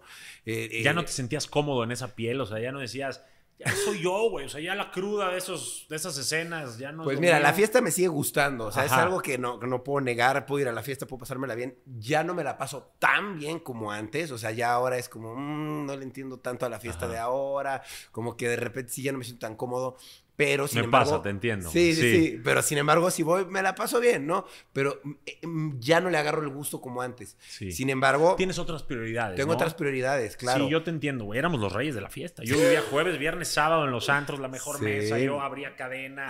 Me sentía, sentía que eso era lo más chingón del Claro. mundo. Sentía que yo era un güey muy destacado Claro. por tener buena mesa en el antro y gastar muchas botellas. Hoy no me arrepiento para nada, me la pasé muy bien, pero sí digo, güey, de veras que cuando eres adolescente, tu mundo es tan chiquito, tus prioridades son tan pendejas Claro. que, que no sabes que hay más mundo, que quieres producir. Y ahorita, obviamente, quiero hacer otras cosas, tocar vidas, este, contar un poco mi experiencia igual que la tuya eh, y sentirme orgulloso de lo que hago. Claro, quiero amanecer fresco, disfrutar mi día, vivir mi vida y no crudo, güey, que me den hasta las 8 de la noche para levantarme. No sé si por ahí también te pesó la cruda. Sí, sí. Pues más que la cruda cambió mi Cambió mi horario. Yo era una persona que me despertaba a las 12 del día normalmente. Esa era mi vida a los 26 años, 27. Me despertaba a las 12, 1 de la tarde. Eh, a veces trabajaba, grababa y terminaba, no sé, a las 6, 7 de la noche y ya ah, me estaba preparando para salir de fiesta miércoles, jueves, viernes y sábado, ¿sabes? Y ya nada más lunes, martes, miércoles, a veces medio trabajaba, pero así era mi vida y ese era mi horario. O sea, yo vivía de noche, de madrugada. Sí, cual Batman. Cual Batman. Solo de noche salías, güey. Sí, y ahora, en cambio, me despierto a las 8 de la mañana, 9, y ya estoy con el ojo abierto. A las 10 de la noche mi esposa se está yendo a acostar y yo así de, espérate, son las 10 de la noche, ¿no? Grecia a las 9 de la noche Sí, 10, 11. Y no sea, da una imagen de eso, ¿no? No, o sea, ustedes no. por su forma de vestir, rebelde, parecería No, que son los reyes de la A fiesta. ella le encanta dormirse temprano y es Ah. como, va y, y- y ni siquiera se prepara, se acuesta y ya se durmió. Entonces es como, espérame, ¿no? Yo me quedo ahí todavía como una hora o dos viendo Sí, Netflix. sí, me pasa, güey. Yo pongo la película, apenas empiezan los créditos iniciales y mi mujer ya está dormidísima. Y yo, güey, no queríamos ver una película. Sí, ya le cambio Sí, otra cosa. Sí, ¿eh? sí. Me quedo una hora o dos agarrando sueño y ya me duermo 12, una, pero yo me quedaba hasta las 3, 4 de la mañana, si no salía, viendo redes, viendo qué hacer nuevo. Y ahora ya la verdad ya no, ya es como, pues ¿qué hago? Pues hago mi podcast, me gusta y Claro. ya no me arriesgo más. Me explico, de repente sí un poco de TikTok, pero ya ni siquiera veo tanto los comentarios, las redes, porque siento que hasta te intoxicas de cosas Sí. que no, ni son tuyas, ¿sabes? O sea, ya lo usas más como una herramienta y no como el Sí. ojo de tu vida. No es tu Big. Brother ya, porque antes sí publicabas todo, güey. Claro, o sea,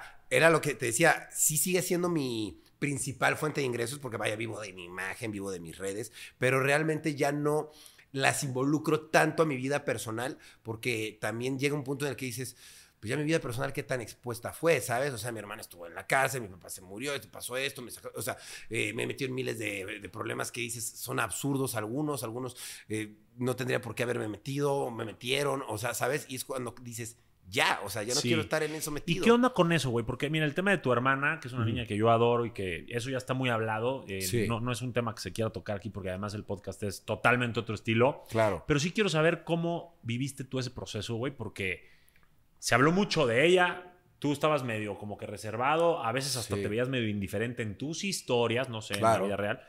¿Cómo viviste eso, güey? Porque ha de haber sido un madrazo, ¿no? O sea, un golpe Sí. muy duro. Mira, fue, fue un golpe muy duro en muchos sentidos, desde el aspecto personal, familiar, ¿no? Sobre todo en Y el... también en el, en el hate. Sí, en el hate. No, y ahorita te voy a decir cuál es uno de los principales, que este no se lo imagina mucha gente. Pero, por ejemplo, el hecho de ver a mi mamá mal, pues es como, ¿cómo ayudas a eso? ¿Y, y qué, qué palabras de aliento le puedes decir a tu madre todos los días que, ¿cómo estás? Pues mal. Bueno, obviamente está mal. ¿Y, y cómo le puedes decir que esté bien? ¿No? O sea, es difícil. Eh, un aspecto que a mí me pegó muchísimo, que muchos no se imaginan, es el aspecto económico, que a mí me fue súper mal todo el tiempo que estuvo ella, por lo menos ese año 2021, a mí me fue súper mal todo el, año, todo el año porque ella estuvo como seis o ocho meses en la cárcel. Esos seis o ocho meses, desde antes, un poquito antes de eso, tuve todo el año sin percibir ni un solo peso, ni un solo ingreso. Nadie quería hacer nada Ninguna contigo. marca quería hacer algo con alguien que tuviera el apellido Hoffman. No que fuera un problema personal que tuvieran contra mí, nada. Yo también entiendo a las marcas y digo como, pues no voy a pagar publicidad en un lugar donde pues me van a poner puros comentarios negativos. Hoy Claro. obviamente lo, lo entendí, ¿no? En ese momento. Pero pues sí fue un año difícil para mí porque pues no percibí ingresos. Tuve que, digo, yo sé que mucha gente estaba en pandemia y le pasó lo mismo, pero pues no, no tenía manera de ganar dinero ni con marcas. Yo solo hacía mi contenido y como que sí me, me, me tuve que chupar, por decirlo así, un poco de mis, de mis ahorros porque pues ya estaba como, como a, a la raya, ¿sabes?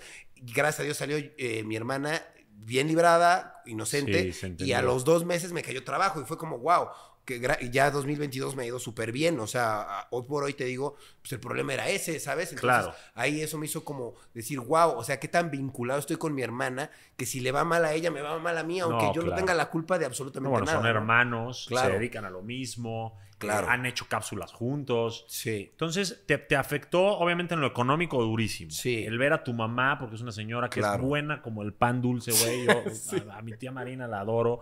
Este, te pegó verla así. Claro. Y obviamente a tu hermana, güey, saber que estaba ahí. ¿Cómo manejas tantas cosas? O sea, golpe económico, golpe familiar, golpe probablemente a tu autoestima, porque han de- te han de haber dicho de todo en las redes sociales, Claro. en los medios. ¿Cómo, ¿Cómo hoy estás aquí siendo alguien yo creo, mejor. ¿Cómo es que pasas ese proceso de, de un dolor, de un tropiezo muy duro, a estar hoy aquí Claro. frente a nosotros bien? Pues mira, yo, yo lo veo de esta forma.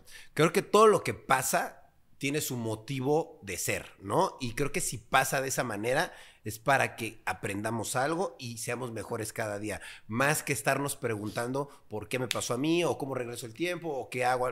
Yo creo que hay que aprenderlo. Entonces, si le pasó esto a mi hermana, pues tiene que aprender ella a esto, pues mejorarlo, ¿no? Y saber por qué le pasó y ser una mejor persona para esto. Y de igual manera yo lo hago. Digo, le pasó esto, pues mira, a mí me sirve para aprender por qué le fue mal a ella, por qué Claro. pasó esto y mejoro todo el tiempo, ¿no? Yo creo que eso es lo más importante, llevarte como, como lo bueno sin... Mira sin la estar pregunta que te voy a hacer. Si la necesitas, piénsala, pero A ver, a ver, a ver. ¿podrías llegar a agradecer lo que sucedió? Mm, No sé si agradecer, pero creo que es a veces necesario que pasen cosas para que aprendamos, ¿me explico? O para que sucedan otras. Si no, no pasan, ¿me explico?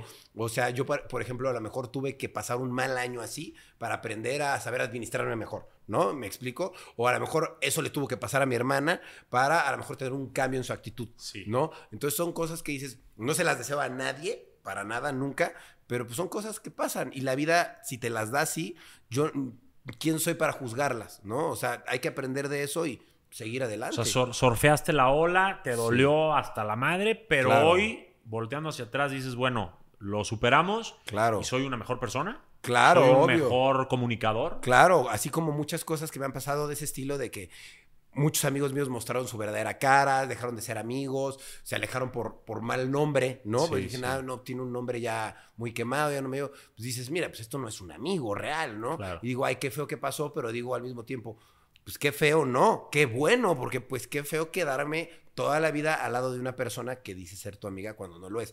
Entonces, Si la vida te quita a esas personas que no son para ti, te, Claro. te, te- te empieza a acomodar las piezas. Claro. Y aunque no puedes decir gracias porque es una experiencia Pues muy sí, fea, exacto. al final, de cierta manera, Es necesario. mejora y lo agradeces. O sea, Claro. es algo que dices, bueno, tuvo que pasar, no me voy a pelear con esa situación, Claro, ¿cierto? totalmente. Creo que a mí me pasaron tantas, tan seguido y en tan corto tiempo, que fue como, fuck, ¿qué hago? Y lo único que pude hacer y que percibo bien es como, hay que seguir adelante. Esto me va a servir para aprender que esto no era como era. Tu papá, ¿sabes? yo, yo, yo sé que tu papá, güey, a cualquiera le tiene que doler que, que un papá muera, pero Claro. tú eras cercano a tu papá porque era un señor bastante grande y serio. ¿Qué Sí. onda? ¿No había mucho choque? ¿Sí te dolió mucho cuando se fue? Cuéntame un poquito. Pues mira, la verdad, eh, era una persona que ya al final ya se tocaba mucho el corazón porque ya sabía que pues, estaba enfermo, ¿no? Y, era muy lindo, y era muy, muy, como pedía perdón de todo, era muy como ya resignado, pero siempre fue un buen papá. Nada fue menos más, duro contigo. Sí, ya al final sí. En un principio, eh, él siempre fue un papá, pues, amigable, pero t- hasta cierto punto estricto, pero sin fuerza, ¿me explico? Ya porque era una persona muy, muy mayor, ¿no? Entonces, pues te digo, nunca fue tan de que estás castigado y te lo impongo tanto, Ajá. ¿no? Fue como, pues, me castigas, pero pues me voy, ¿no? A ver Sí. cómo. Entonces, pues realmente sí, sí fuimos cercanos, pero hoy en día te puedo decir, ya después de que falleció, que me parezco más de lo que me imaginaba mi papá. Y en un principio yo decía, no, yo nunca. Y ahorita que ya falleció, después yo hasta digo, no manches, siento que lo estoy escuchando, cosas Claro. que yo digo, que yo hablo y digo, wow, pues sí me dejó, me dejó cosas, ¿no? Entonces, pues sí fue una experiencia fea, pero que al mismo tiempo te digo, pasó, agradezco que pasara porque también me ayudó a aprender y pues es un reacomodo de vida, ¿sabes? Y es muy normal que cuando somos jóvenes estamos en contra de nuestros papás porque son nuestra figura de autoridad y a quién le gusta la autoridad. Pero ellos, aunque son de generaciones anteriores que probablemente no entienden al 100% la época en la que vivimos nosotros, nos dan lo mejor que tienen, lo mejor que pueden, eh, tratan de darnos todo su amor, a veces incluso de forma estricta.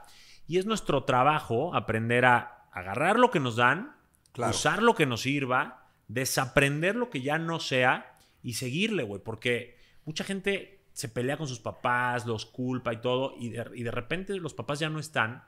Ellos crecen, se dan cuenta de que tenían cierta razón y viven con mucha culpa de no haberlos sí. disfrutado y de no haberlos Sí. entendido. ¿Qué puedes recomendarle a esas personas que hoy están a lo mejor en una batalla con sus familias por la razón que sea Claro. para llevar la fiesta más en paz? Pues mira, yo, yo te puedo decir, en, en mi caso, eh, yo tuve la fortuna, entre comillas, ¿no? Que dijeron, tu papá está enfermo, eh, está muy enfermo. Yo le dije al doctor así como, güey, la neta, ¿qué tan enfermo? Pues un año y medio, dos máximo, me dijeron. Entonces yo dije, pues mira, ya sé que tengo un año y dos para disfrutarlo. Ese año y medio, dos sí se cumplió como más o menos dos años. Pues sí, todo, ¿no? O sea, todo lo llevábamos a comer, se lo reunieron todos los hijos, o sea, como que hubo la oportunidad Ajá. de despedirse adecuadamente.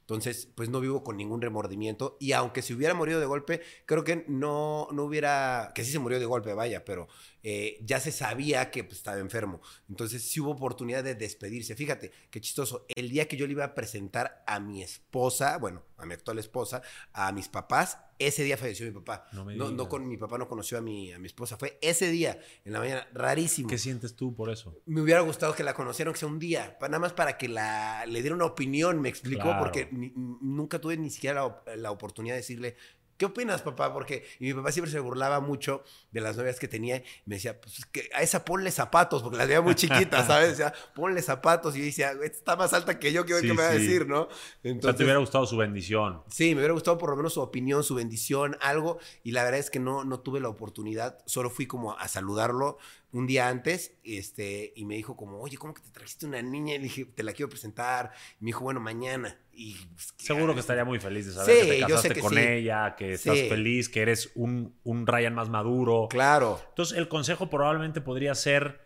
no esperar a los últimos Sí. días de vida para disfrutar a tu familia, ¿no? Yo o sea, sí. vivir como si fuera el último día diario, aunque es muy trillado el dicho, Ya sé. pero tratar de echarle ganas a ese día, ¿no? Claro, a, a mí me pasa mucho que ahora, por ejemplo, mi mamá me dice, venme a ver, es que antes me venías a ver tres veces a la semana y le digo, uy, mamá, pero es que tres veces a la semana es mucho Sí. tiempo.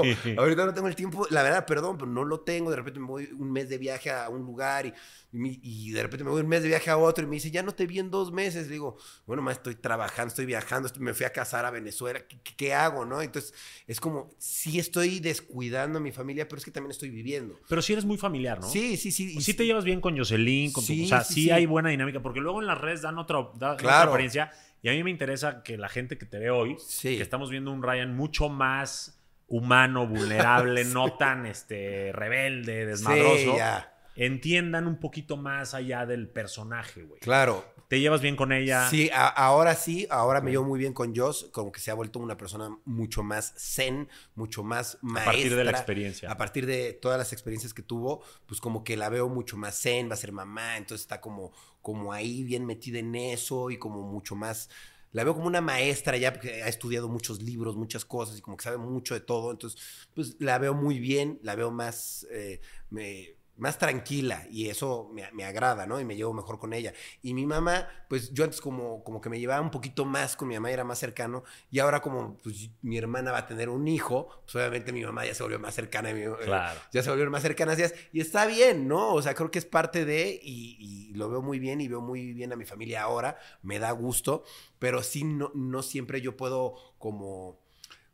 Vaya, hay comida familiar, estoy, pero así como ir a visitar a mi mamá. Ahorita tanto, tu prioridad es la familia que estás construyendo. Exacto, mi familia núcleo, que es la que estoy haciendo, pues con mi esposa, mis perritos en mi casa, que ya queremos tener esto. Estoy planeando que a ver cómo le hago para tener una casa futuro más bonita, ¿sabes? Qué Entonces, bueno. estoy más en esos planes, pero sin querer descuidar a mi, a mi mamá, ¿no? Entonces, sí soy son familiar. tiempos, la vida son Sí. etapas y hay que disfrutar cada una y, y- y vivir con remordimientos es muy complicado. Sí, hay que muy. tratar de tener un equilibrio, Claro. ¿no? Ver a la mamá, ver a los amigos, pero siempre las prioridades tenerlas muy claras y creo que es lo que estás haciendo tú. Claro. Entonces yo te lo aplaudo. Gracias, Ahora gracias, voy a dar un vuelco. este, A ver, ajá, échale, Seguramente vamos a seguir hablando de relaciones y todo, pero quiero entender.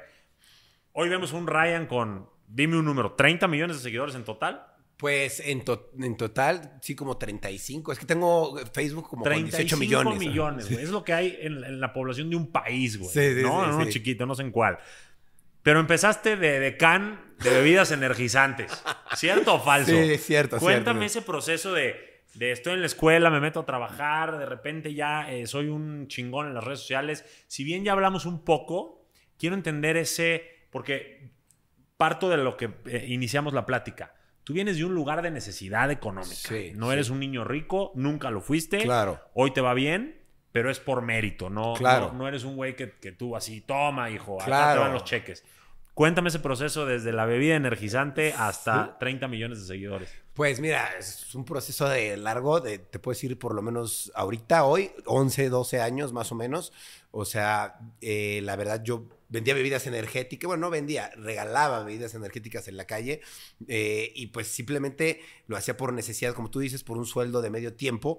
Este, y llegó el momento en el que descubrí Internet con mi hermana, ¿no? Lo bueno, YouTube, yo se empiezo a hacer videos, me pide ayuda, yo le empiezo a ayudar, empiezo a hacer mi, mi canal aparte, después de que me separo de ella a los ocho meses, yo empiezo a hacer videos y me empieza a ir bien, empiezo a ganar lo mismo que gano en este trabajo de medio tiempo, que eran 8 mil pesos. 8 mil pesos. Ganaba en, el trabajo de Monster. Entonces empecé a ganar 8 mil pesos en YouTube también. Entonces yo decía, pues ya son 16, pues está, está bueno, ¿no? Y dije, pero a ver, espérate, la verdad es que este trabajo, pues sí me quita 6 horas. ¿Qué pasaría si esas 6 horas mejor me dedico de lleno a YouTube, yo le tengo fe a esto. Y dejé mi trabajo, dije, o sea, la verdad... Ese es un gran consejo para la gente que está en esta famosa carrera de la rata, que, no puede dejar su trabajo porque sin su cheque no puede pagar sus deudas, entonces vive endeudándose, esperando el cheque, endeudándose, esperando el cheque y no le da la cabeza para un ingreso extra, un emprendimiento, un X que le pueda aumentar sus ingresos, incluso ni para buscar otro trabajo le da tiempo. Claro.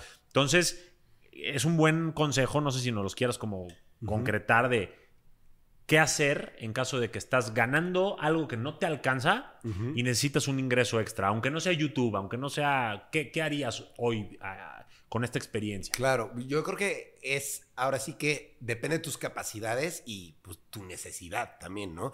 Es como, a ver, estás ganando esto, con esto vives bien, te vas a conformar, pero si quieres más y tienes hambre de más, pues posibilidades hay, o sea, te puedes meter en cualquier tipo de de chanchullos y cosas, incluso apuestas deportivas, criptomonedas, este, y que no te van a absorber el tiempo de un trabajo, ¿sabes? A lo mejor tú tienes tu trabajo de ocho horas todo el día, pero al mismo tiempo en el celular puedes estar haciendo dinero. O sea, nada más es cosa de buscar eh, la manera. o incluso para señoras que hoy nos escuchan, que a lo mejor la criptomoneda, que yo sé que hablas mucho de eso, ahorita vamos a, hablar de eso, eh, no le entienden, güey. Yo mismo a veces no le entiendo. Complejo. Pues a lo mejor en las noches hacer pasteles y al día siguiente venderlos en la oficina. también. entonces generas un extra, pero se puede, ¿no? Se puede, sí, claro. O sea, de, tu mismo trabajo, como tú dices, pues hago unos sándwiches y voy y los vendo. O sea, siempre se puede para el que quiere. Para el que no quiere, pues, pues no. La verdad es que yo me vi afortunado porque pues yo tenía un trabajo de medio tiempo y me vi involucrado en esto mismo de internet que sí me gustó y yo sí aposté todo. O sea, yo sí fui de que dije. O sea, dejaste el trabajo de el trabajo. Sí, porque pude haber seguido con los dos y todo bien, pero ya llegaba el punto en el que yo iba, por ejemplo, a repartir latas y en las escuelas me decían, ah, mira, es el de, el de internet. Ah, ya te reconocía. Sí, ya me reconocía. Entonces yo dije, híjole, ya no está tan padre que la gente me vea como alguien famoso y me ven ahí trabajando, repartiendo latas. Entonces, Le quitaba mérito a lo que estabas haciendo. Entonces yo dije, mira, ya llegó el punto en el que mejor voy a dejar este trabajo, voy a dedicarme de lleno a esto, aunque me critiquen y me digan que me voy a morir de hambre, porque no sabía en ese momento qué fuera a pasar con las redes sociales, el internet. Pero yo dije, yo creo que un canal de YouTube puede tener el mismo potencial o más que un canal de televisión. Ese era mi, mi, pensamiento en ese entonces. Y pues creo que sí. hay, hay, algunos que sí, ¿no? Entonces dije, pues me meto de lleno y poco a poco, pues eso que ganaba, pues empezó a subir más. Y más que lo que ganaba de YouTube, fue lo que empezó a pasar que, pues los patrocinadores, que empezaron a abrir otras redes sociales como Instagram, bla, Pero ahí ya me estás hablando de cuando ya te consolidaste. Cuéntame del proceso de, dejo de ganar 8 mil acá Gano a veces 8 mil acá. A veces, sí, sí. Y a veces nada, A veces nada. ¿No te la veías negra? Claro. Pues mira, en un, en un principio, por ejemplo, de lo que ganaba, del, este fue un... Yo afortunadamente viví en casa de mis padres hasta los 27, entonces no tuve muchos gastos. Eh, entonces yo lo que ganaba de YouTube, por ejemplo, ganaba 8 mil pesos. Y me, esperaba luego el otro mes 8 mil pesos. Yo decía, con 16, pues yo me voy a comprar una cámara, porque estoy grabando con una cámara horrible. Luego me esperaba y luego con, con otros 16 decía, voy a comprar un micrófono y, un, y unos tripiés porque los necesito, estoy grabando horrible, ¿sabes? Entonces yo poco a poco fui reinvirtiendo todo lo que tenía pues en equipo, en cosas. Luego eventualmente dije, oye, pues yo estoy haciendo todo, pero yo ya no edito tan bien, como que pues yo fui de los primeros que tuvo un editor en México, alguien que le hiciera su trabajo, porque pues la verdad no lo hacía mal, pero creo que alguien que se dedica Siempre hay alguien que lo hace mejor. Lo va a hacer mejor. Esa es una gran enseñanza, Ryan, porque la gente para hacer algo quiere, empezar perfecto, güey. Y, hacer todo. quieren hacer todo, sí, multitask. Son dos errores muy, muy grandes porque número uno, si quieres empezar perfecto, nunca vas a empezar, güey. La perfección yo creo que es el enemigo número uno de los sueños. Totalmente. Nunca empiezas, entonces como nunca empiezas, nunca ves materializar tu sueño. Hay que empezar como puedas, con lo que tengas, con lo que sepas, Claro. irle aprendiendo, ir reinvirtiendo, Claro. ir este, haciendo tu equipo, ¿no?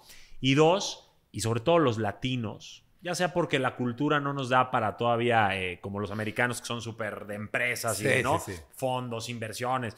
Entonces queremos hacer todo, güey. Somos los que cocinamos, trapeamos, cerramos la tienda, la abrimos, atendemos la mesa, todo. Todo. Eh, y es un error porque pierdes energía buena o creativa claro, en cosas que tal vez no deberías de atender tú y no porque sean malas para atenderlas, claro. sino porque simplemente no puedes crecer, güey. Acabas exhausto, te acabas por rendir, luego ves que a lo mejor los ingresos no fueron tantos y dices, güey, tanta madriza y tanta energía gastada para este chequecito, Sí. me voy a un trabajo seguro. Porque Claro. seguro, porque eventualmente te pueden despedir. Exacto. No todos tienen que ser emprendedores, pero puedes tener un ingreso que dependa de ti Claro. este, aunque sean los sándwiches que vendes en la oficina. Entonces, esos son dos grandes enseñanzas que creo que ahorita acabas de decir, de empezar como puedas Claro. y en el camino aprender, y dos, ir haciendo un equipo, ¿no? Claro. Hoy ya eres una marca, o sea, hoy Ryan, Sí. Rayito, ya es una marca. ¿Tienes mucho equipo que te Sí. ayuda? Pues mira, eh, a- hoy por hoy te puedo decir que en un principio yo, yo sí algo sé hacer, sé hacer es delegar, porque hay que saber hacerlo. O sea, yo sí soy de los que, ay, sé hacer ¿Por todo". empresario o por huevón? Por las dos. Por las dos. O sea, obviamente yo, yo lavo los platos en mi casa, ¿me explicó? Ok. O sea, y antes era algo que yo no hacía. Y ahora es como mi esposa me cocina, le lavo los platos y digo, estoy gastando energía en lavar los platos en mi casa y podría estar a lo mejor trabajando, pero digo, no, me gusta hacerlo, lo puedo hacer, ¿por qué no lo hago, no?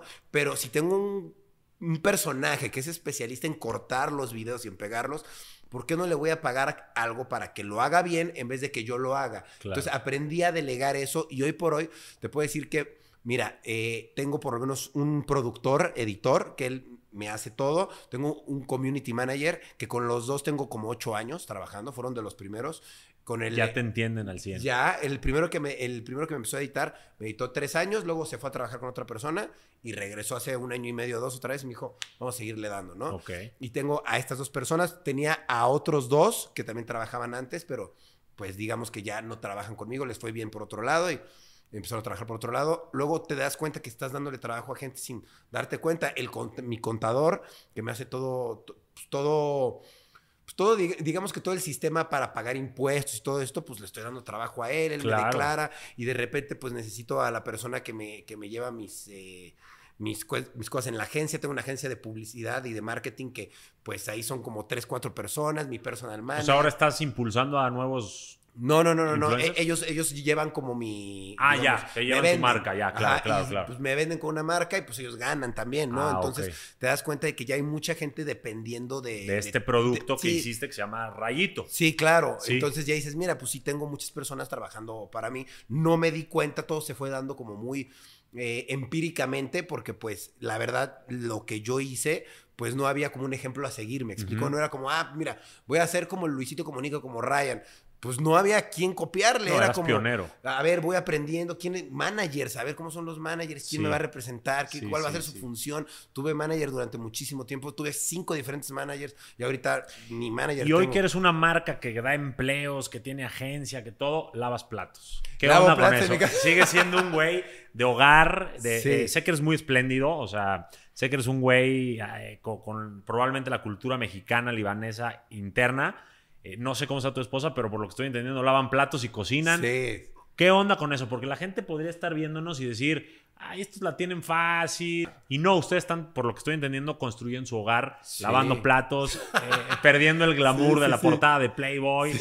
Cuéntame cómo es la dinámica en tu casa. Pues mira, la verdad es que yo creo que algo muy importante que he visto entre, sin hablar mal de nadie, ¿no? Pero que he visto en la comunidad en general de artistas que he visto que pasa es que muchos pierden el piso. Y la verdad, si algo yo tengo muy aterrizado y que veo que también mi pareja es así, es que nosotros no perdemos e-, e-, ese, piso, ¿sabes? Si tú vas a, mi casa, yo te trato con calidez, te trato súper atento, soy súper buen pedo contigo, este, mi esposa te cocina, te, y yo, yo lavo los platos, yo saco la ropa, o sea, como que somos muy humanos, tenemos los pies en la tierra, ¿sabes? y no se les olvida su origen. No se nos olvida. A mí yo siempre, eh, de hecho hace una semana fui a donde vivía cuando era chiquito porque mi esposa estaba grabando un video de la vuelta y yo le dije, güey, yo quiero ir a darme una vuelta ahí a ver qué, qué pasó con ese lugar, ¿no? Y lo veo y digo, no me olvido de, de dónde vengo, ¿sabes? O sea, yo vengo de ahí, vengo y sé cómo soy, no voy a, aunque ya tenga a lo mejor una mejor posición económica, no voy a dejar de ser quien soy ni de pensar como, como pienso, o sea, simplemente me nutro, soy mejor persona, pero no dejo de ser Ryan, ¿sabes? Y de expresarme como pienso, ni de perder el piso, ¿sabes? Como muchos artistas o amigos o conocidos que he visto que de repente dices, ¿qué onda con este cuate, no? Que antes era de una Se forma. suben a un ladrillo. Y ahora es otra.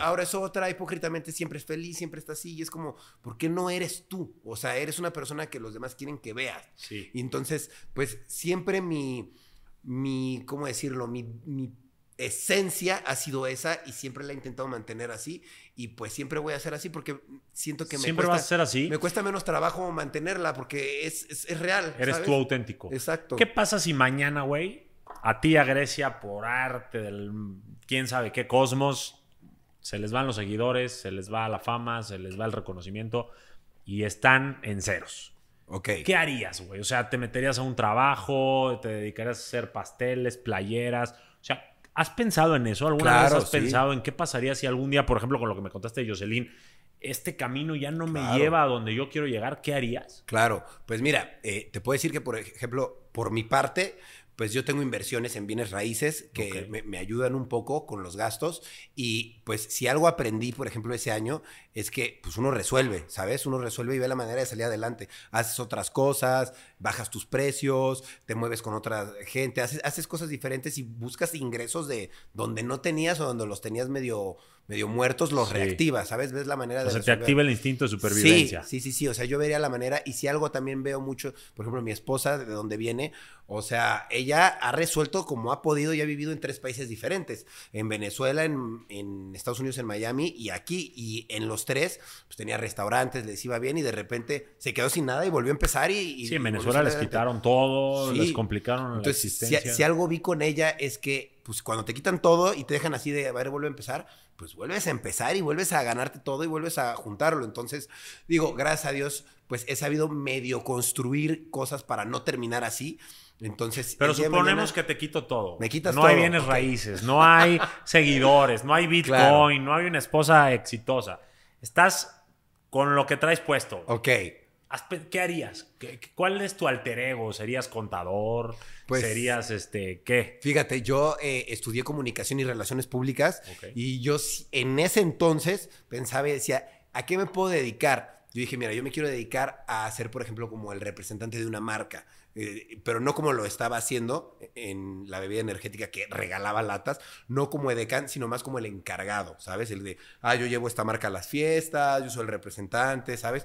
Como que me veía un poco así como, como gerente de marca. Más o menos, me veía así y por lo que estudié, pero de todos modos, yo sabía que es vida de oficina y no quería tener esa vida, ¿sabes? Entonces. Eres muy pues, inquieto para eso. Pues sí, eh, muy inquieto. Y, muy rebelde. A lo mejor no puedes estar con horarios, con indicaciones. Sí, y hubiera. Pero yo creo que hubiera terminado, en el dado caso de que no hiciera redes, conviviendo con gente de redes, pero siendo yo el de la marca, ¿me explico? Y eventualmente por mi personalidad, yo creo, yo creo que hubiera, hubiera hecho algo relacionado a redes porque soy muy, muy disruptivo. o sea, confías en que de hambre no te morirías. Sí, yo creo que sí, de hambre no me moriría, eh, de eso estoy seguro, pero a lo mejor no tendría el éxito que tengo ahora. Sí, sí me siento y todos los días doy gracias por eso, me siento privilegiado por todo lo que tengo, por todo lo que viví y porque todos los días doy gracias de que pues fui a, ya, ya he conocido muchísimos lugares en el mundo, me he presentado en vivo en muchos lugares en el mundo, me han alabado, me han gritado y eso pues es bien bonito, no toda la gente tiene la oportunidad de vivir eso. O sea, ¿te consideras exitoso de forma plena o como digo yo, con tu mundo conquistado? Sí, yo me siento con mi mundo conquistado, la verdad yo creo que sí, porque te puedo decir que hoy puedo ir a Argentina y a lo mejor la gente ya no me gritaría de emoción, ya no saben a lo mejor muchos quién soy. No importa, pero en algún momento de mi vida fui y cinco mil personas gritaron rayito. Ajá. Yo dije, wow, haber vivido eso para mí ya es que yo eh, de alguna manera la rompí. Soy exitoso a mi manera, ¿me explico? En lo profesional. En lo Y en profesional. lo personal. Y en lo personal, pues estoy, estoy trabajando todavía Cada día en ello. conquistándolo. Sí, todos los días intentándolo y creo que, pues, hoy por hoy soy feliz, pero creo que se puede, pues, se puede descubrir y redescubrir la felicidad todos los días. Entonces, Totalmente. creo que Vives según tus propios estándares. Eso te Sí. lo aplaudo, te lo felicito. Tu línea hubiera sido una línea muy tradicional por los papás y la cultura Sí. que tenían. Yo la tengo también. Claro. Y sin embargo, tú dijiste no. Mis estándares, mis tiempos, mis conceptos de felicidad son otros y voy a vivir según mis propios términos, ¿cierto? Totalmente. De hecho, hay una anécdota chistosa ahí con, con- con los paisanos que a mí alguna vez me dijeron, oye, de, de hecho estuve trabajando dos años, que fueron los dos años más deprimentes de mi vida. Estuve trabajando dos años en el centro de la ciudad, eh, pues trabajando. ¿Vendiendo telas? Vendiendo telas, ¿no? Estuve en las bodegas, entonces yo llevaba como la contabilidad de la bodega y después de dos años pues sí me deprimí muchísimo porque dejé de ver amigos, dejé de hacer cosas y me llegaron a ofrecer, oye, a- en su momento si sigues trabajando aquí, pues vas a tener una tienda y tú vas a ser el dueño, vas a ganar dinero de esto. Y la verdad, pues tuve esa oportunidad y yo dije, esta vida no es para mí, ¿sabes? No que me la iba a heredar a alguien, sino un familiar me dijo, te ayudamos y pues tú luego nos la vas pagando. Pero era una vida tan triste y tan deprimente que dije, yo no puedo vivir encerrado en el centro viendo pasar gente vendiendo telas. Y o habrá sea, gente que sea feliz, Sí, pero no era lo tuyo. no era lo mío. Sí. Y lo descubrí a los 19, 20 años y de ahí dije, perdón, pero pues toda la comunidad, gracias, pero yo no soy así. O sea, ni edecán ni textilero. Ni ¿Cómo nada. te denominas hoy? ¿Qué eres? ¿Un, Pues, un yo po- productor? Yo Un- podría decir que un artista a mi manera, ¿me explico? O sea, no, no hago arte de que pinto, ¿no? pero yo creo que soy muy artístico en mi forma de pensar, en mi forma de ser. Mis ideas son muy, muy como que rompen paradigmas, como que de repente es como, este cuate se le ocurrió algo que, que pues, ¿quién se atrevería a hacerlo, no? Muy loco. Entonces, yo me considero una persona muy artística, sin saber hacer música, sin saber dibujar. Soy un artista porque sé, Sin duda. sé- mi personalidad es así, ¿sabes? Como muy de Creativa. creativa, ¿sabes? O sea, libre. sí. libre, exacto. Te tengo una pregunta más antes de pasar a, a que mi- los miembros de mi membresía te hagan este, unas preguntas directas, a lo mejor con toda esta historia que están escuchando, a ver si los saludamos por ahí, Hola, mis, hola. mis estrellas de constelación. Este, y después quiero que nos des unos consejos chingones, así Órale. en ciertas situaciones, que es eh, como el cierre de esto. Y esa pregunta que te quiero hacer es, tienes un OnlyFans con Grecia, güey. Sí, correcto. La gente que no lo haya visto como yo, se puede imaginar de todo. Obvio. ¿qué hay ahí, güey? O sea, Claro. hay, hay temas medio pornográficos, este, hay eh, como hay poliamor, ¿qué hay, güey? ahí? Mira, es, es- está muy fácil. OnlyFans es una plataforma, como lo dice la plataforma, solo para, para tus fans, ¿no? Entonces ahí puedes vender lo que tú quieras. El lobo de Wall Street vende, vende consejos de finanzas ahí. Entonces realmente... Yo no vendo consejos de finanzas, te, te- hablo claro, tampoco, pero no vendo tampoco contenido pornográfico. Yo lo que hago es con mi esposa, me tomo fotos sexys, sensuales, como lo hace este eh, italiano famoso que también es... ¿Gianluca Exacto, Bacci? Gianluca Bacci tiene, tiene OnlyFans. Ah. Y dime tú quién le va a decir a Gianluca Bacci No. algo malo. O sea, estás haciendo... Y él no hace nada pornográfico, me explico. Claro. Está casado, tiene recientemente un hijo. ¿Qué hace? Se avienta encuerado de repente de, a la alberca y ese tipo de cosas. Sí. Ese es el tipo de contenido que yo hago. Yo como que yo, pero más, más, Más íntimo. más íntimo, Más digamos. un así. acceso VIP. Sí, de como el que tienen mis estrellas de constelación. Yo he querido Exacto. sacar OnlyFans Está bien. porque es una plataforma muy bien hecha para suscriptores. Claro. El problema es que la marca Claro. se relaciona con Claro. porno, sexo, Sí. bla, bla, bla, y como que te puede restar un poco a tu fin. Obvio.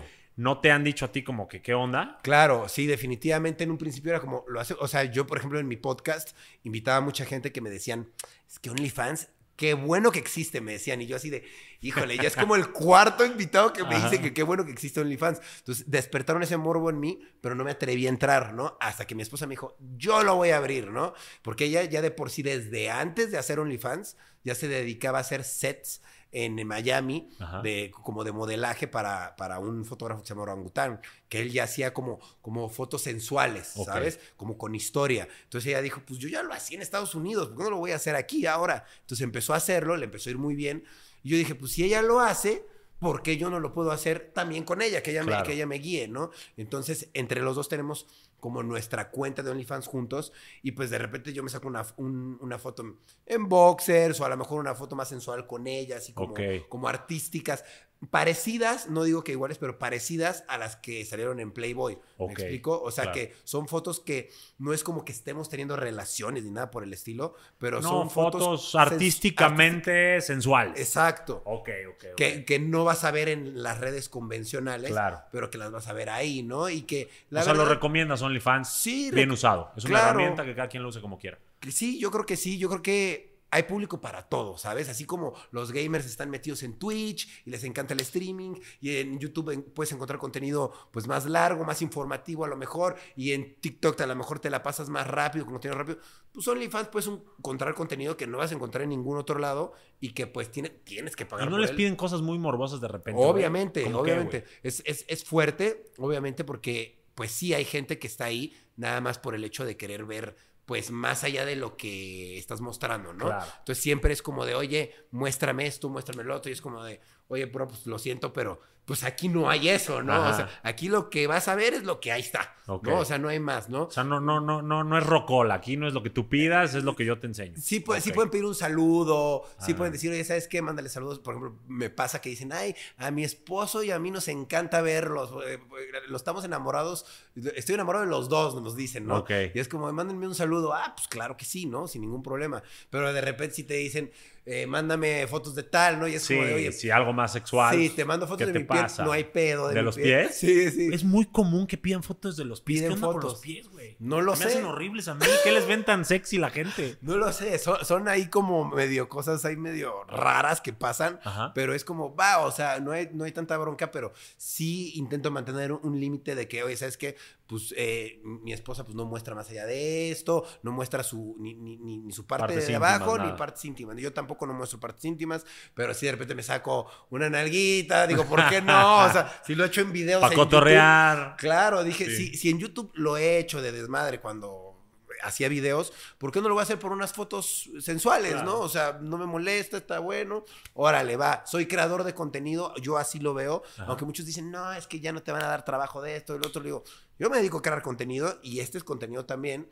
No me voy a dedicar al mundo de la creación de contenido para adultos, digamos, Claro. a, a la pornografía como Sensual. tal. Sí, no. Sí, porque pornografía está como visto muy diferente, sensual. Sí, exacto. Yo no voy a tener relaciones con nadie, simplemente mi esposa y yo, fotos sexy. Si lo Ajá. quieres ver, ahí está. Si te gusta, pues vas a seguir suscribiéndote cada mes. Si te aburres, pues te vas. Te vas ¿no? cuando quieras. Claro. No cabe duda que cada cabeza es un mundo. Sí. Mi querido Ryan, no me estoy despidiendo, pero me Ah, encantó bien, meterme a esta parte de tu mundo que la verdad, por lo menos yo en todos los podcasts que tuve que ver para saber por dónde meterme, este, no había visto esta faceta tuya. Sí. Te me haces un güey muy chingón en muchos aspectos. Gracias, gracias. Y, y ahora que veo esta parte tuya madura, eh, creo que eres, o por lo menos llegaste a estar en una versión mucho más chingona que las que yo veía antes, que sí decía, puta, este cabrón, donde se enteren que es mi primo, a ver si no me avientan un tomate, güey. No, la verdad te aplaudo toda tu trayectoria. Gracias, gracias. Este, tenemos a, a las estrellas de, de constelación ahí. Ah. Hola, Sarieli, ¿cómo estás? Bien. Saludos desde Perú, desde Piura, el norte del Perú. Muy agradecida por la, los conocimientos que nos están compartiendo, ¿no? Yo sí quería eh, ser un poco más egoísta en mi pregunta. Soy mamá de un hijo adolescente, 12 años, y tengo así, revisando mi generación, eh, eh, ¿qué recomendarías para sanar una generación donde la mamá es la proveedora, ¿no? Y no seguir castigando mi futuro y eh, mis generaciones con ese tema. A ver, yo no me queda muy clara la pregunta. O sea, a ver, Sarieli pregunta que, que ella es la proveedora de su, de su familia Sí, sí, sí. y no quiere seguir Castigando castigando, su futuro. Su futuro. ¿A qué te refieres con eso? con eso? Sí, eh, mi, tengo un hijo adolescente, entonces eh, un, un único hijo y no quiero este, seguir dando esa imagen eh, que, que, que, la puedo so llevar a cabo, la, la, la, asumo con gran responsabilidad, pero eh, quiero darle otra, otra visión a él, ¿no? Eh, además que es un chico bastante inteligente, yo... Eh, o sea, quieres impulsarlo, no, no quieres como que se quede mantenido. Exactamente. Ah, Ryan, eso te lo puede decir él, porque él salió adelante, aunque le daban todo. Yo creo que la clave es fomentarles hambre, ¿no? Sí, yo, yo, creo que una manera de impulsarlo es que eh, lo dejes probar diferentes cosas, porque de esta manera él va a poder descubrir qué es lo que de verdad le gusta. A lo mejor no sé si haya algo que ahorita actualmente a él le interese. Si le interesa, pues a lo mejor tú prestarle atención y ver si de eso que le interesa pues se puede hacer alguna carrera o puede generar algún medio de ingreso. Si no, pues ver la manera de que él conozca otras cosas y a lo mejor le, eh, le, gusta otra cosa, ¿sabes? Es cuestión de que pruebe diferentes cosas y de que conozca diferente gente que se dedica a esas cosas para ver si de repente por ahí dice, ah, mira, a mí me gusta más la construcción porque me gusta la, arquitectura y pues a lo mejor por ahí ya se empieza si le gusta el dibujo. O sea, habría que ver qué, qué, qué cosas le gustan. Sí, que él cuente con tu apoyo económico en lo básico esto creo que es lo que, lo que, lo que mejor te podría recomendar yo, complementando lo de Ryan, que sepa que no le está faltando nada de alimento, vestido, techo, pero que sepa que si quiere su videojuego, su viaje, su todo, se lo tiene que ganar. A mí en lo personal, cuando mi papá y seguramente a ti también, yo le pedí algo que no estaba dentro de lo de los viáticos, vamos a llamarlo. me decía, toma una cajita de galletas, mi rey, ve y véndelas. Cuando la acabes de vender, compras dos. Y luego de esas dos compras tres y eventualmente te va a alcanzar para tu videojuego o para tu cosa. Pero creo que a Ryan y a mí a lo que nos eh, une es que nos fomentaron el hambre, Sarielita. Yo creo que no nos malcriaron en darnos demasiado, nos dejaron ganarnos lo nuestro, ¿cierto? Claro. Y, y, eso nos impulsa a, como ves que los demás tienen y tú no, no vas a esperar a estirar la mano, dices, ¿cómo le hago? Y ahí empieza la creatividad, ¿cierto o no? Sí, claro, claro, la manera de resolver, porque no tienes. Exacto, no tienes, entonces ahí te, prendes el instinto de supervivencia, de creatividad, de decir, ¿cómo puedo? ¿Cómo puedo conseguir? Hay mucha gente que dice, no puedo, pero hay otros que decimos, ¿cómo puedo? Entonces yo creo que siembrale ese, ¿quieres esto, mijo? ¿Cómo podrías obtenerlo que no sea de mí? ¿Qué te parece eso, Arielita? Perfecto, porque también hay agregar, eh, en el reto del estudio me ha superado los estándares. si yo he sido primer puesto hasta la universidad, pues la evolución que él va teniendo y de manera independiente. Entonces, eh, tiene buen desempeño académico con el inglés, con, con natación, ¿no? Yo quiero hacerlo crecer más, en que pueda este, ser una persona de éxito, vinculando tanto el conocimiento con la acción, ¿no? Con la relación. Haz lo que te dijo Ryan. Eh, checa por dónde es donde él está demostrando interés, Más Interés, sí, sí. Yo creo que sí. Mételo a cursos, que conozca cosas nuevas. Ahora sí que, conozca el mundo. Exacto. Muchas gracias. Ahí nos cuentas cuando sea muy exitoso, ¿eh? Sí. Te, mandamos la factura de las regalías. Gracias, Arieli. A ver, Fátima, ¿cómo estás? Te escuchamos. Sí.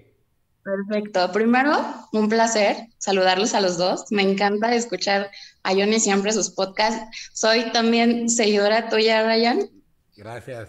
Tenemos como, me, me da mucho como gusto ver tus videos porque yo llevo una relación con mi hermano, así como Johnny con su hermana, o sea, así como bien, bien de pares, ¿no? sé, como que somos, siempre le digo, somos dos mitades que hacen un entero. Bueno, nosotros y yo veo que ustedes con sus hermanas igual. Entonces, pues eso me encanta, me encanta cómo, cómo han salido de tanta cosa que, bueno, últimamente también Johnny sabe que mi hermano y yo nos le estamos viendo también, hoy nos lo habíamos complicado. Este, me encanta, me encanta cómo tu evolución, o sea, felicidades por tu boda, me encanta esta versión de que últimamente, bueno, yo empecé a hacer el puesto de conquistadoras con Johnny y le digo, es que realmente empecé a vibrar tan bonito que empecé a vibrar con gente igual de chingona. Entonces, ahorita que dices, con todo esto de la pandemia, me empecé como a juntar con otro tipo de amistades, empecé a hacer como otro tipo de cosas y he evolucionado yo también como con otros amigos que, que vamos a la par, ¿no? Que fuimos ya, ¿no? Del relajo a, a lo que ahorita estamos haciendo y les digo, me gusta ver cómo sus nuevas versiones están, o sea, sí, volando alto, ¿verdad, Johnny? Como las águilas. de repente nos tenemos que, que sentar a, descansar un rato para volver a despegar. Pero de todo esto, a, lo que sí me llama mucho y te quisiera preguntar es que no, o sea, tener, tener ese, este par de, de caballeros exitosos en el momento en el que estoy, tengo que preguntar sí o sí. Tú como, como, como eres, o sea, como todo lo que has vivido, como que has sido súper fiestero y así, ¿no? O sea, en este momento que te estás estableciendo con, con tu pareja, ¿cómo? O sea, dame un hack así como de así, cuando conoces a una persona que es igual de chingona que tú, que es igual de exitosa que tú, que tienen el ámbito así, ¿no? Que vibran igual, que piensan igual. ¿Cómo equilibras tú como en este momento, bueno, me está pasando que mm, cuando a ti como varón, porque es que, o sea, queramos o no, esta sociedad sigue siendo así, ¿no? A ti como varón en este, en este ir y fluir y venir de las parejas exitosas, tú como hombre no te está yendo tan bien, ¿cómo, puedo hacer yo como tu pareja para que no te sientas, o sea, en este de que les educan, ¿no? De que ustedes son los proveedores. Como para que no te, para que no te haga sentir inferior, esa es la pregunta, Fátima. O sea, como cómo, cómo dejar que mi mujer brille sin yo sentirme menos hombre. Okay. que apoyar, ¿no? O sea, como de, ¿sabes qué? Está este proyecto, ocupamos que no te, que no caiga en el de, no, pero es que, o sea, si ahorita la que te está yendo bien es a ti, ese es tu dinero, ese es tú, y es que yo soy, ese, ¿cómo, cómo como mujer tú podrías, en este, en este caso de que tú, tu pareja, en algún momento te estuvo yendo un poquito menos bien a ti, o sea, ¿cómo, cómo fue este proceso de, a ver, en este momento me toca apoyar a mí, la pareja pues eso, es, ¿no? Una pareja. O sea, o sea, ¿cómo fueron esas pláticas? ¿Cómo sería el hack para poder tener ese apoyo en el momento en el que uno es más fuerte que el otro? Sí. Ok. ¿Qué, qué recomiendas a esas parejas, güey, en el que a lo mejor tú como hombre o mujer no te está yendo tan bien y no puedes dar como esa, esa cara o ese pecho? Claro.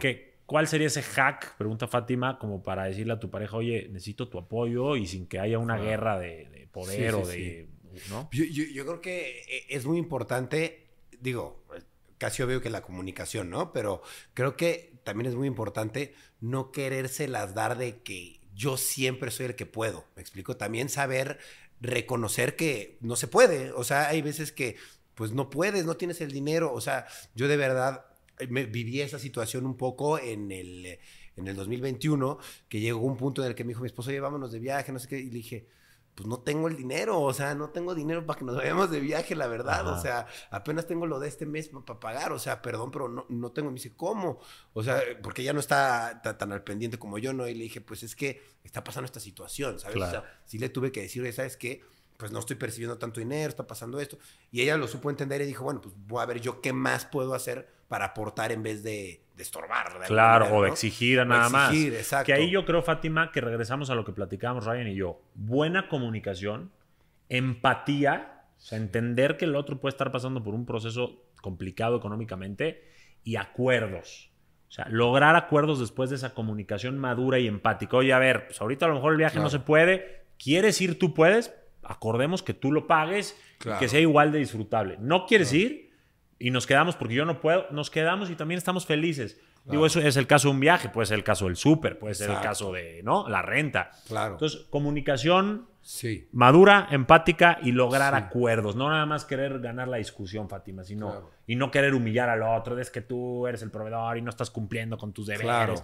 No, te entiendo, meto el pecho o nos quedamos así por ahora, ¿no? Claro, sí, creo que te de algo más grande, o sea, como de ser, se vería, o pues sí, bien, de decirle, ok, bueno, ahorita ocupas para impulsar, bueno, en este caso, el chico con el que estoy saliendo hace alimento barf para perro y lo está exportando a España, pero ahorita, o sea, se atoro, tú sabes, ¿no? Los negocios se atoran. O sea, sería too much decirle cuánto...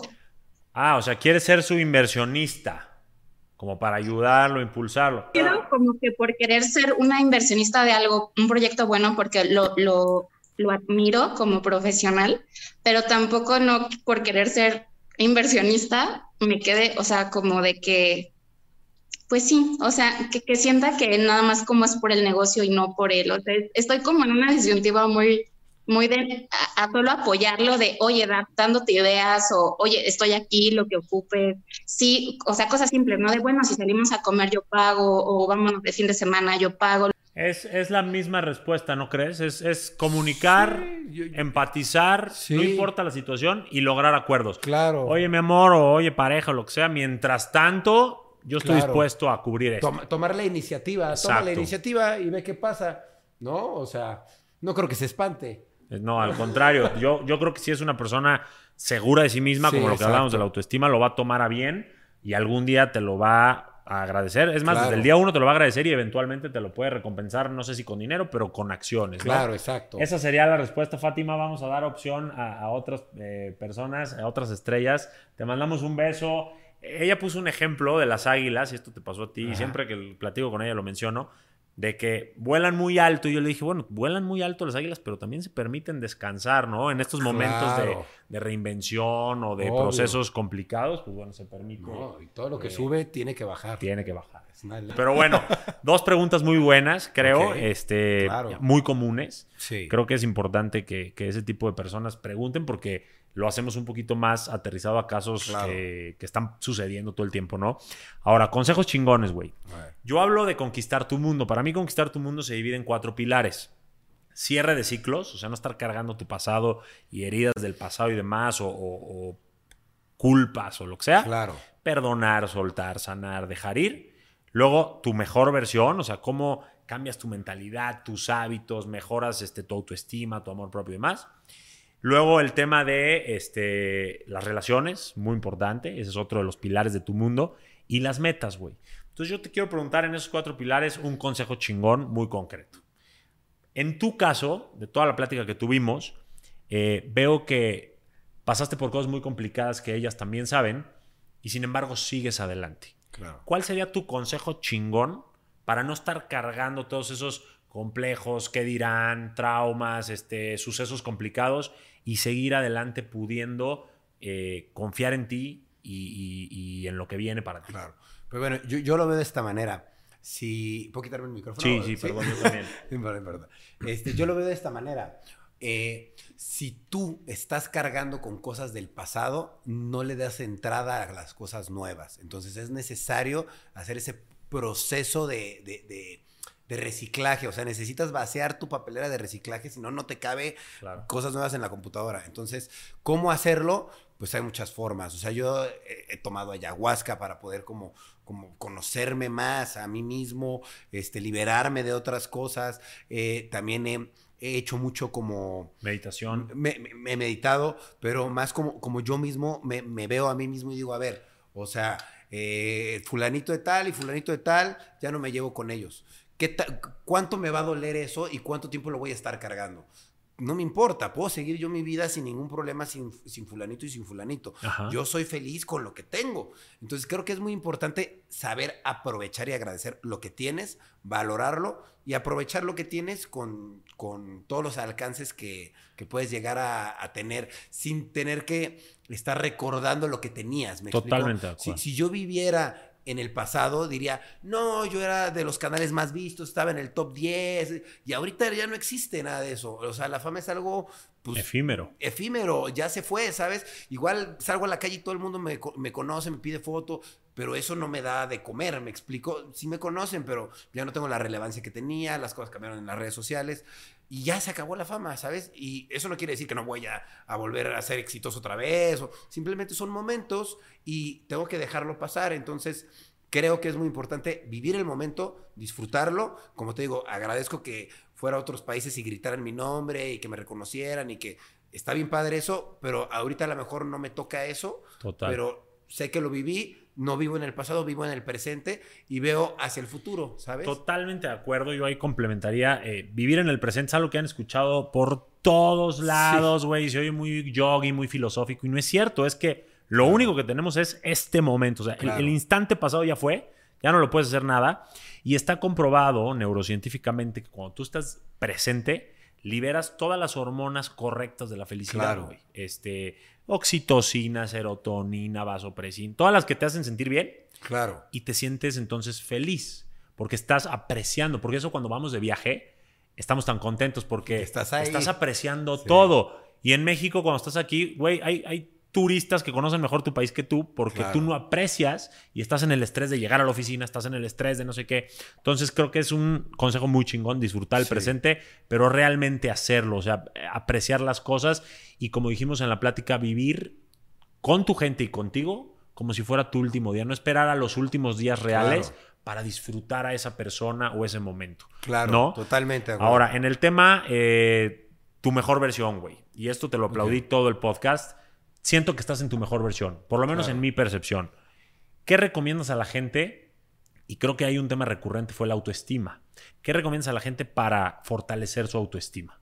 Claro, yo creo que todos los días son una nueva y mejor versión de ti, me explico. No hay manera de que hace tres años dijeras, era mejor persona que ahora. Creo que todos los días voy mejorando e intento ser mejor, ¿no?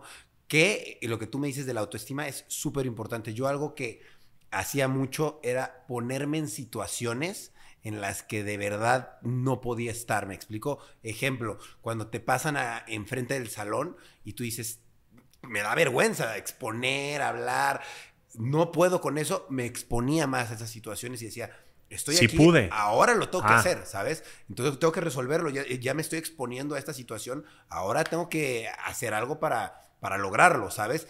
Entonces, exponiéndome constantemente a eso, eso me dio seguridad de que fui logrando esas cosas. Entonces. Súper consejo chingón. Los pequeños logros fortalecen tu autoestima. Totalmente de acuerdo. Entonces, tratar de lograr esas pequeñas cosas, sea exponer en el salón o no sé, este.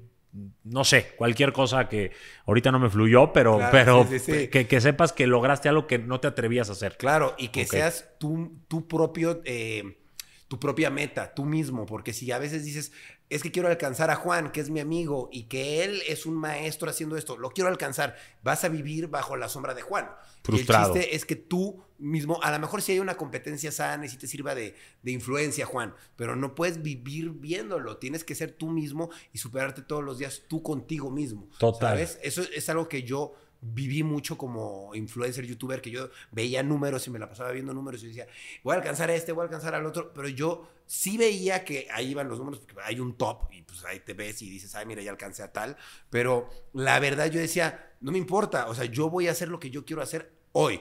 Este video lo voy a hacer porque lo quiero hacer. No lo voy a hacer para alcanzarlo, para, claro. ¿sabes? Que eso sería un segundo consejo chingón en el mismo pilar. Claro. Además de, de eh, hacer pequeños logros para confiar más en ti, enfocarte en tu camino y en el de nadie más. Obviamente puedes voltear a ver a los demás como inspiración, pero no como envidia, porque entonces vas a vivir constantemente frustrado porque siempre va a haber alguien mejor que tú. En lo que sea, una mejor relación, un mejor negocio, un mejor cuerpo, un mejor lo que sea.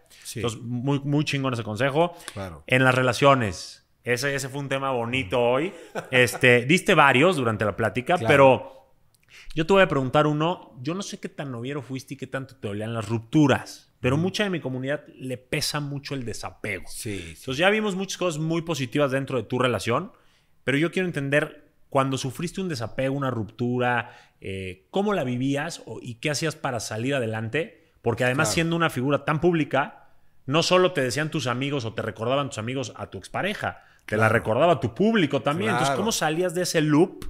De, estarla recordando y además viéndola en redes sociales y demás. Claro, pues mira, creo que algo muy importante que a mí me ayudó fue enfocarme en otras cosas. O sea, yo me enfocaba en el trabajo, en crear contenido y en todo lo demás que no tuviera que ver con esa, persona. Yo lo que agarraba y hacía es como, ya terminé, pues ya bloqueada, ¿no? O sea, obviamente en el momento es, es doloroso, es molesto, todos tuvimos relaciones, pues trágicas, tóxicas, malas, que pues sacaron a lo mejor eh, partes malas de ti, pero cuando se terminaron, se terminaron, ¿me explico? Y darles ese, ese, ese cortón de verdad y seguir adelante. Algo que a mí me sirvió para, para de verdad terminar cualquier tipo de relación que tuve en el pasado fue seguir adelante y irme totalmente de, de, de su vista. O sea, Digamos, sí. con- tuve una novia con la que duré un tiempo en la universidad y fue como, pues íbamos en el mismo salón, en la, en la misma escuela, y pues terminé con ella y seguía viéndola todos los días. Tuve que salirme de la escuela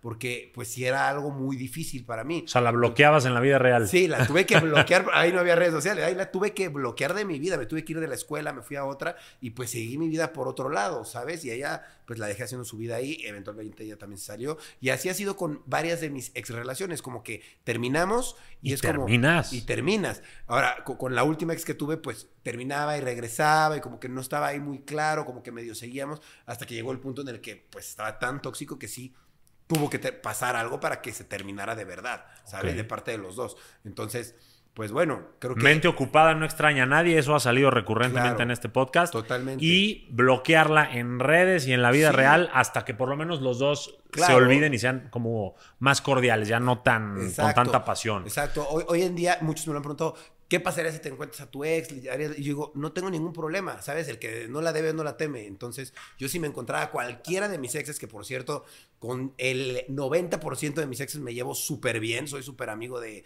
de ellas, pero si yo me encuentro con ellas, yo soy su amigo y me llevo bien con ellas, ¿sabes? Sí, la quisiste en algún momento, Claro. ¿por qué vas a ser su enemigo ahora? A lo mejor no pueden ser los mejores amigos, Exacto. Pero tampoco tienen que hacerse la vida de cuadritos. Yo estoy de acuerdo con eso. Hay que dejar una buena impresión. Eventualmente tú no sabes si esa persona puede ser relevante para tu vida o, o se vuelve la suegra de tu hijo. Exacto. No sabes, ¿no? Nunca es el mundo es muy chiquito. Nunca sabes. Eso me, me encantó, eso, ese consejo doble. Y por último, metas. Las metas. La meta no solo es económica, eso siempre lo aclaro. Una meta puede ser bajar de peso. Claro. Una meta puede ser olvidar a alguien. Una meta puede ser ganar más dinero. Claro.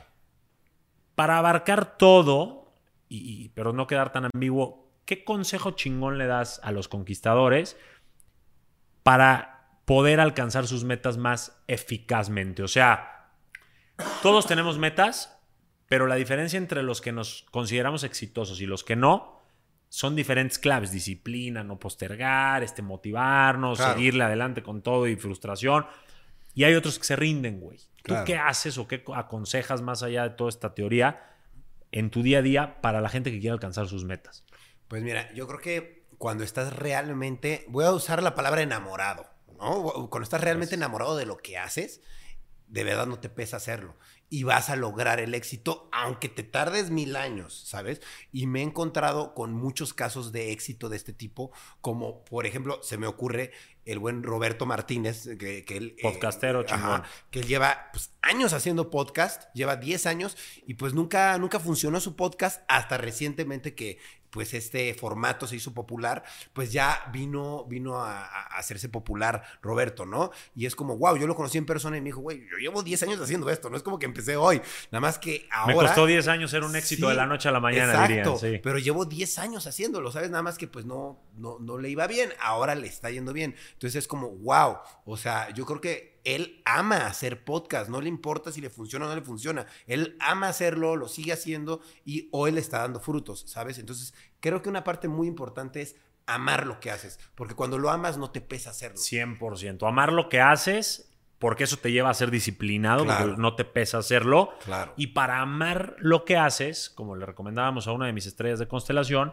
tienes que probar muchas cosas. Primero Sí. para descubrir qué es lo que te apasiona realmente. No puedes, Claro. mucha gente quiere encontrarlo así en Google. ¿Cuál es mi pasión? Pues no se va a poder, ¿no? Claro. Tienes que probar muchas cosas. Claro. Y de eso dices, aquí me quedo, ¿no? Como yo, pues casi toda mi vida fui restaurantero, tuve más de 100 restaurantes. Y ahorita, aunque sigo de inversionista, lo que me apasiona es esto, el, el- el- el aportar valor, el estar aquí y con gente como tú aprendiendo. Y aquí me quedé, güey. Claro. Entonces, sí, probar muchas cosas, ir caminando y si el camino sale una vertiente, pues recorrerla y explorarla. Estoy de acuerdo. Ahora, eso me encantó y te, lo, y te lo quiero preguntar. Los éxitos de la noche a la mañana tardan mucho tiempo en cocinarse. ¿No? No Un siempre, gran ¿eh? No siempre. ¿eh? No siempre. Ah, no, a ver, cuéntame. O sea, por ejemplo, yo vi el caso y creo que muchos en la pandemia de que había TikTokers, ¿no? Ajá. Que en menos de un año de tener cero seguidores tenían ya 10 millones de seguidores.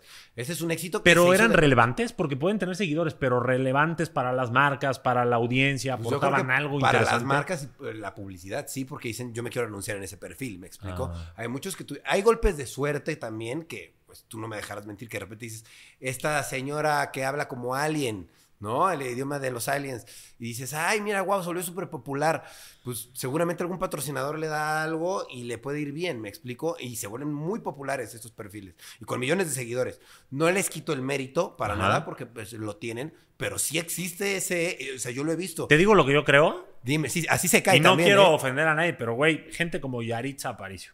Ajá. Fue un éxito de la noche a la mañana porque alguien le echó el ojo. Claro. ¿Cuándo has vuelto a escuchar de ella? Ya no, claro. Y, y TikTokers hay un chingo que Claro. dices, puta, fue el del bailecito trucutú. Ah, bueno, lo de las botas trucutú, que ese fue de los primeros. Sí, sí, sí. Y no los volviste a escuchar. Yo no sé si. Yo no creo en el éxito que no se construye desde las raíces, desde Claro. abajo, como lo hemos hecho tú y yo. Porque son llamaradas de petate, güey. Yo creo que, y eso se lo digo a toda la gente que nos escucha, no por contradecirte, Claro. sino para quitarles esa ansiedad de que tienen que lograr las cosas de un Ah, instante a otro. obvio, obvio, claro. Yo creo que la gente verdaderamente exitosa, a la que no la tumba nadie, es la gente que, como el caso de Roberto que dijiste, Sí. o como tu caso, o como Claro. el mío, o como muchos otros, empezaron desde abajo. Claro. Desde los inicios siendo editores, camarógrafos Claro. al mismo tiempo, o hacían el pastel y limpiaban la cocina, y ahora delegaron o lo que sea. Pero difícilmente creo que alguien que es una llamada de petate puede conservar su éxito. O sea, seguro que hay casos que sí, Sí. pero pasa mucho que ahora, y, y- somos parte del problema probablemente nosotros, o, o las redes y lo que alimentamos, hacemos ver que todo sucede muy rápido. ¿Qué opinas? Claro. Ya, digo, ya íbamos a acabar, pero es que eres muy, eres muy interesante, cabrón. Te, te tengo que volver a invitar. Este, ¿Qué opinas de toda esta cultura de la inmediatez, de todo en un clic? Eh, Está una relación, un clic. Sí. Eh, una comida en un clic, una película Todo. en un clic. Pero, güey, la vida no sucede en un clic, es un proceso muy largo y esa es la vida, ese proceso. Claro, no, y que creo que se ha acelerado el consumo de contenidos y de todo, o sea, todo es más rápido. Quieres ver muchas cosas en un corto tiempo, entonces muchas veces ves un segundo de algo y ya lo descartaste Sí. sin darle la oportunidad. No, no te gustó, lo quitaste. Entonces, creo que nos hemos vuelto muy de desechar, ¿no? En la música se ve como un hit antes duraba meses, ahora un hit dura un mes, Sí, dos, sí, tres semanas y bye, no vuelve a sonar, ¿no? Entonces, eso siento que también nos está volviendo muy desechables en, en cuanto a no solo la música y, y los objetos también, que, que compramos muy rápido esto y ya sale otro de moda y ya lo tiramos Sí. y compramos el nuevo, sino también con las relaciones. También es como, ah, rápido este amigo, ya me aburrió este amigo, ahora otro amigo, rápido este amigo. Entonces, creo que es importante darle valor a lo que realmente tiene valor y decir, si compré esto, realmente esto, me gusta y lo, lo voy a usar y no quitarle el mérito rápido, es decir, comprar otra cosa. Digo, no digo que ir en contra No de la vivir en el consumismo ni material, ni de personas, ni nada. O sea, Sí, ¿qué es lo valioso para ti para cerrar ahora sí? ¿Qué es eso valioso que si yo te volviera a poner ese ejemplo de que te quito todo, ok. Johnny, por favor, no me quites esto? ¿Qué es lo que valoras en tu vida que realmente protegerías con tu vida? Claro.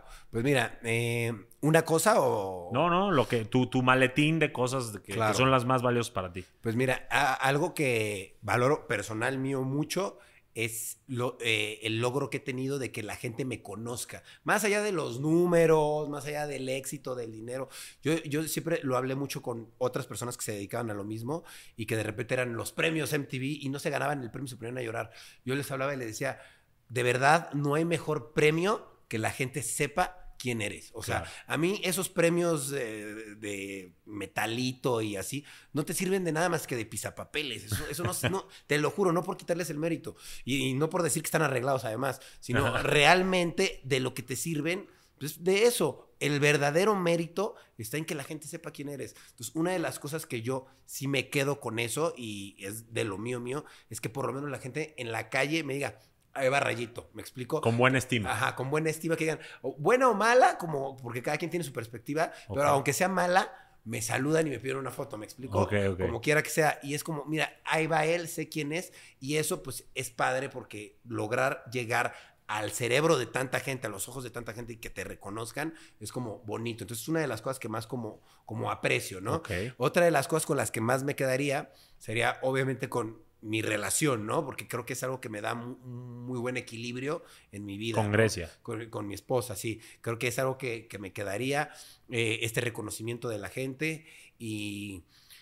¿Con qué otra cosa? Dime una más. Una más. Yo creo que, mm, pues, con el conocimiento que tengo, creo que el Tu conocimiento... tengo- sabiduría a pesar de Sí. los golpes y los tropiezos. Claro, a fin de cuentas, pues todo me ha llevado a estar donde estoy y a saber lo que sé ahora. Y creo que si sé lo que sé ahora y estoy donde estoy, es porque es lo que necesito. Es lo que necesito. Y con esto me quedo, porque si quisiera más, a lo mejor no sabría qué hacer y me volvería loco con sabiendo un montón de cosas, ¿no? Y si supiera menos, a lo mejor no estaría en la posición en la que estoy. Entonces, doy gracias por saber lo que sé, por eh, eh, tener lo que tengo y por saberlo utilizar a mi. a Y mi por seguir aquí viviendo este proceso. Claro, ¿Cierto? totalmente, De conquistar tu mundo, Ryan. Claro.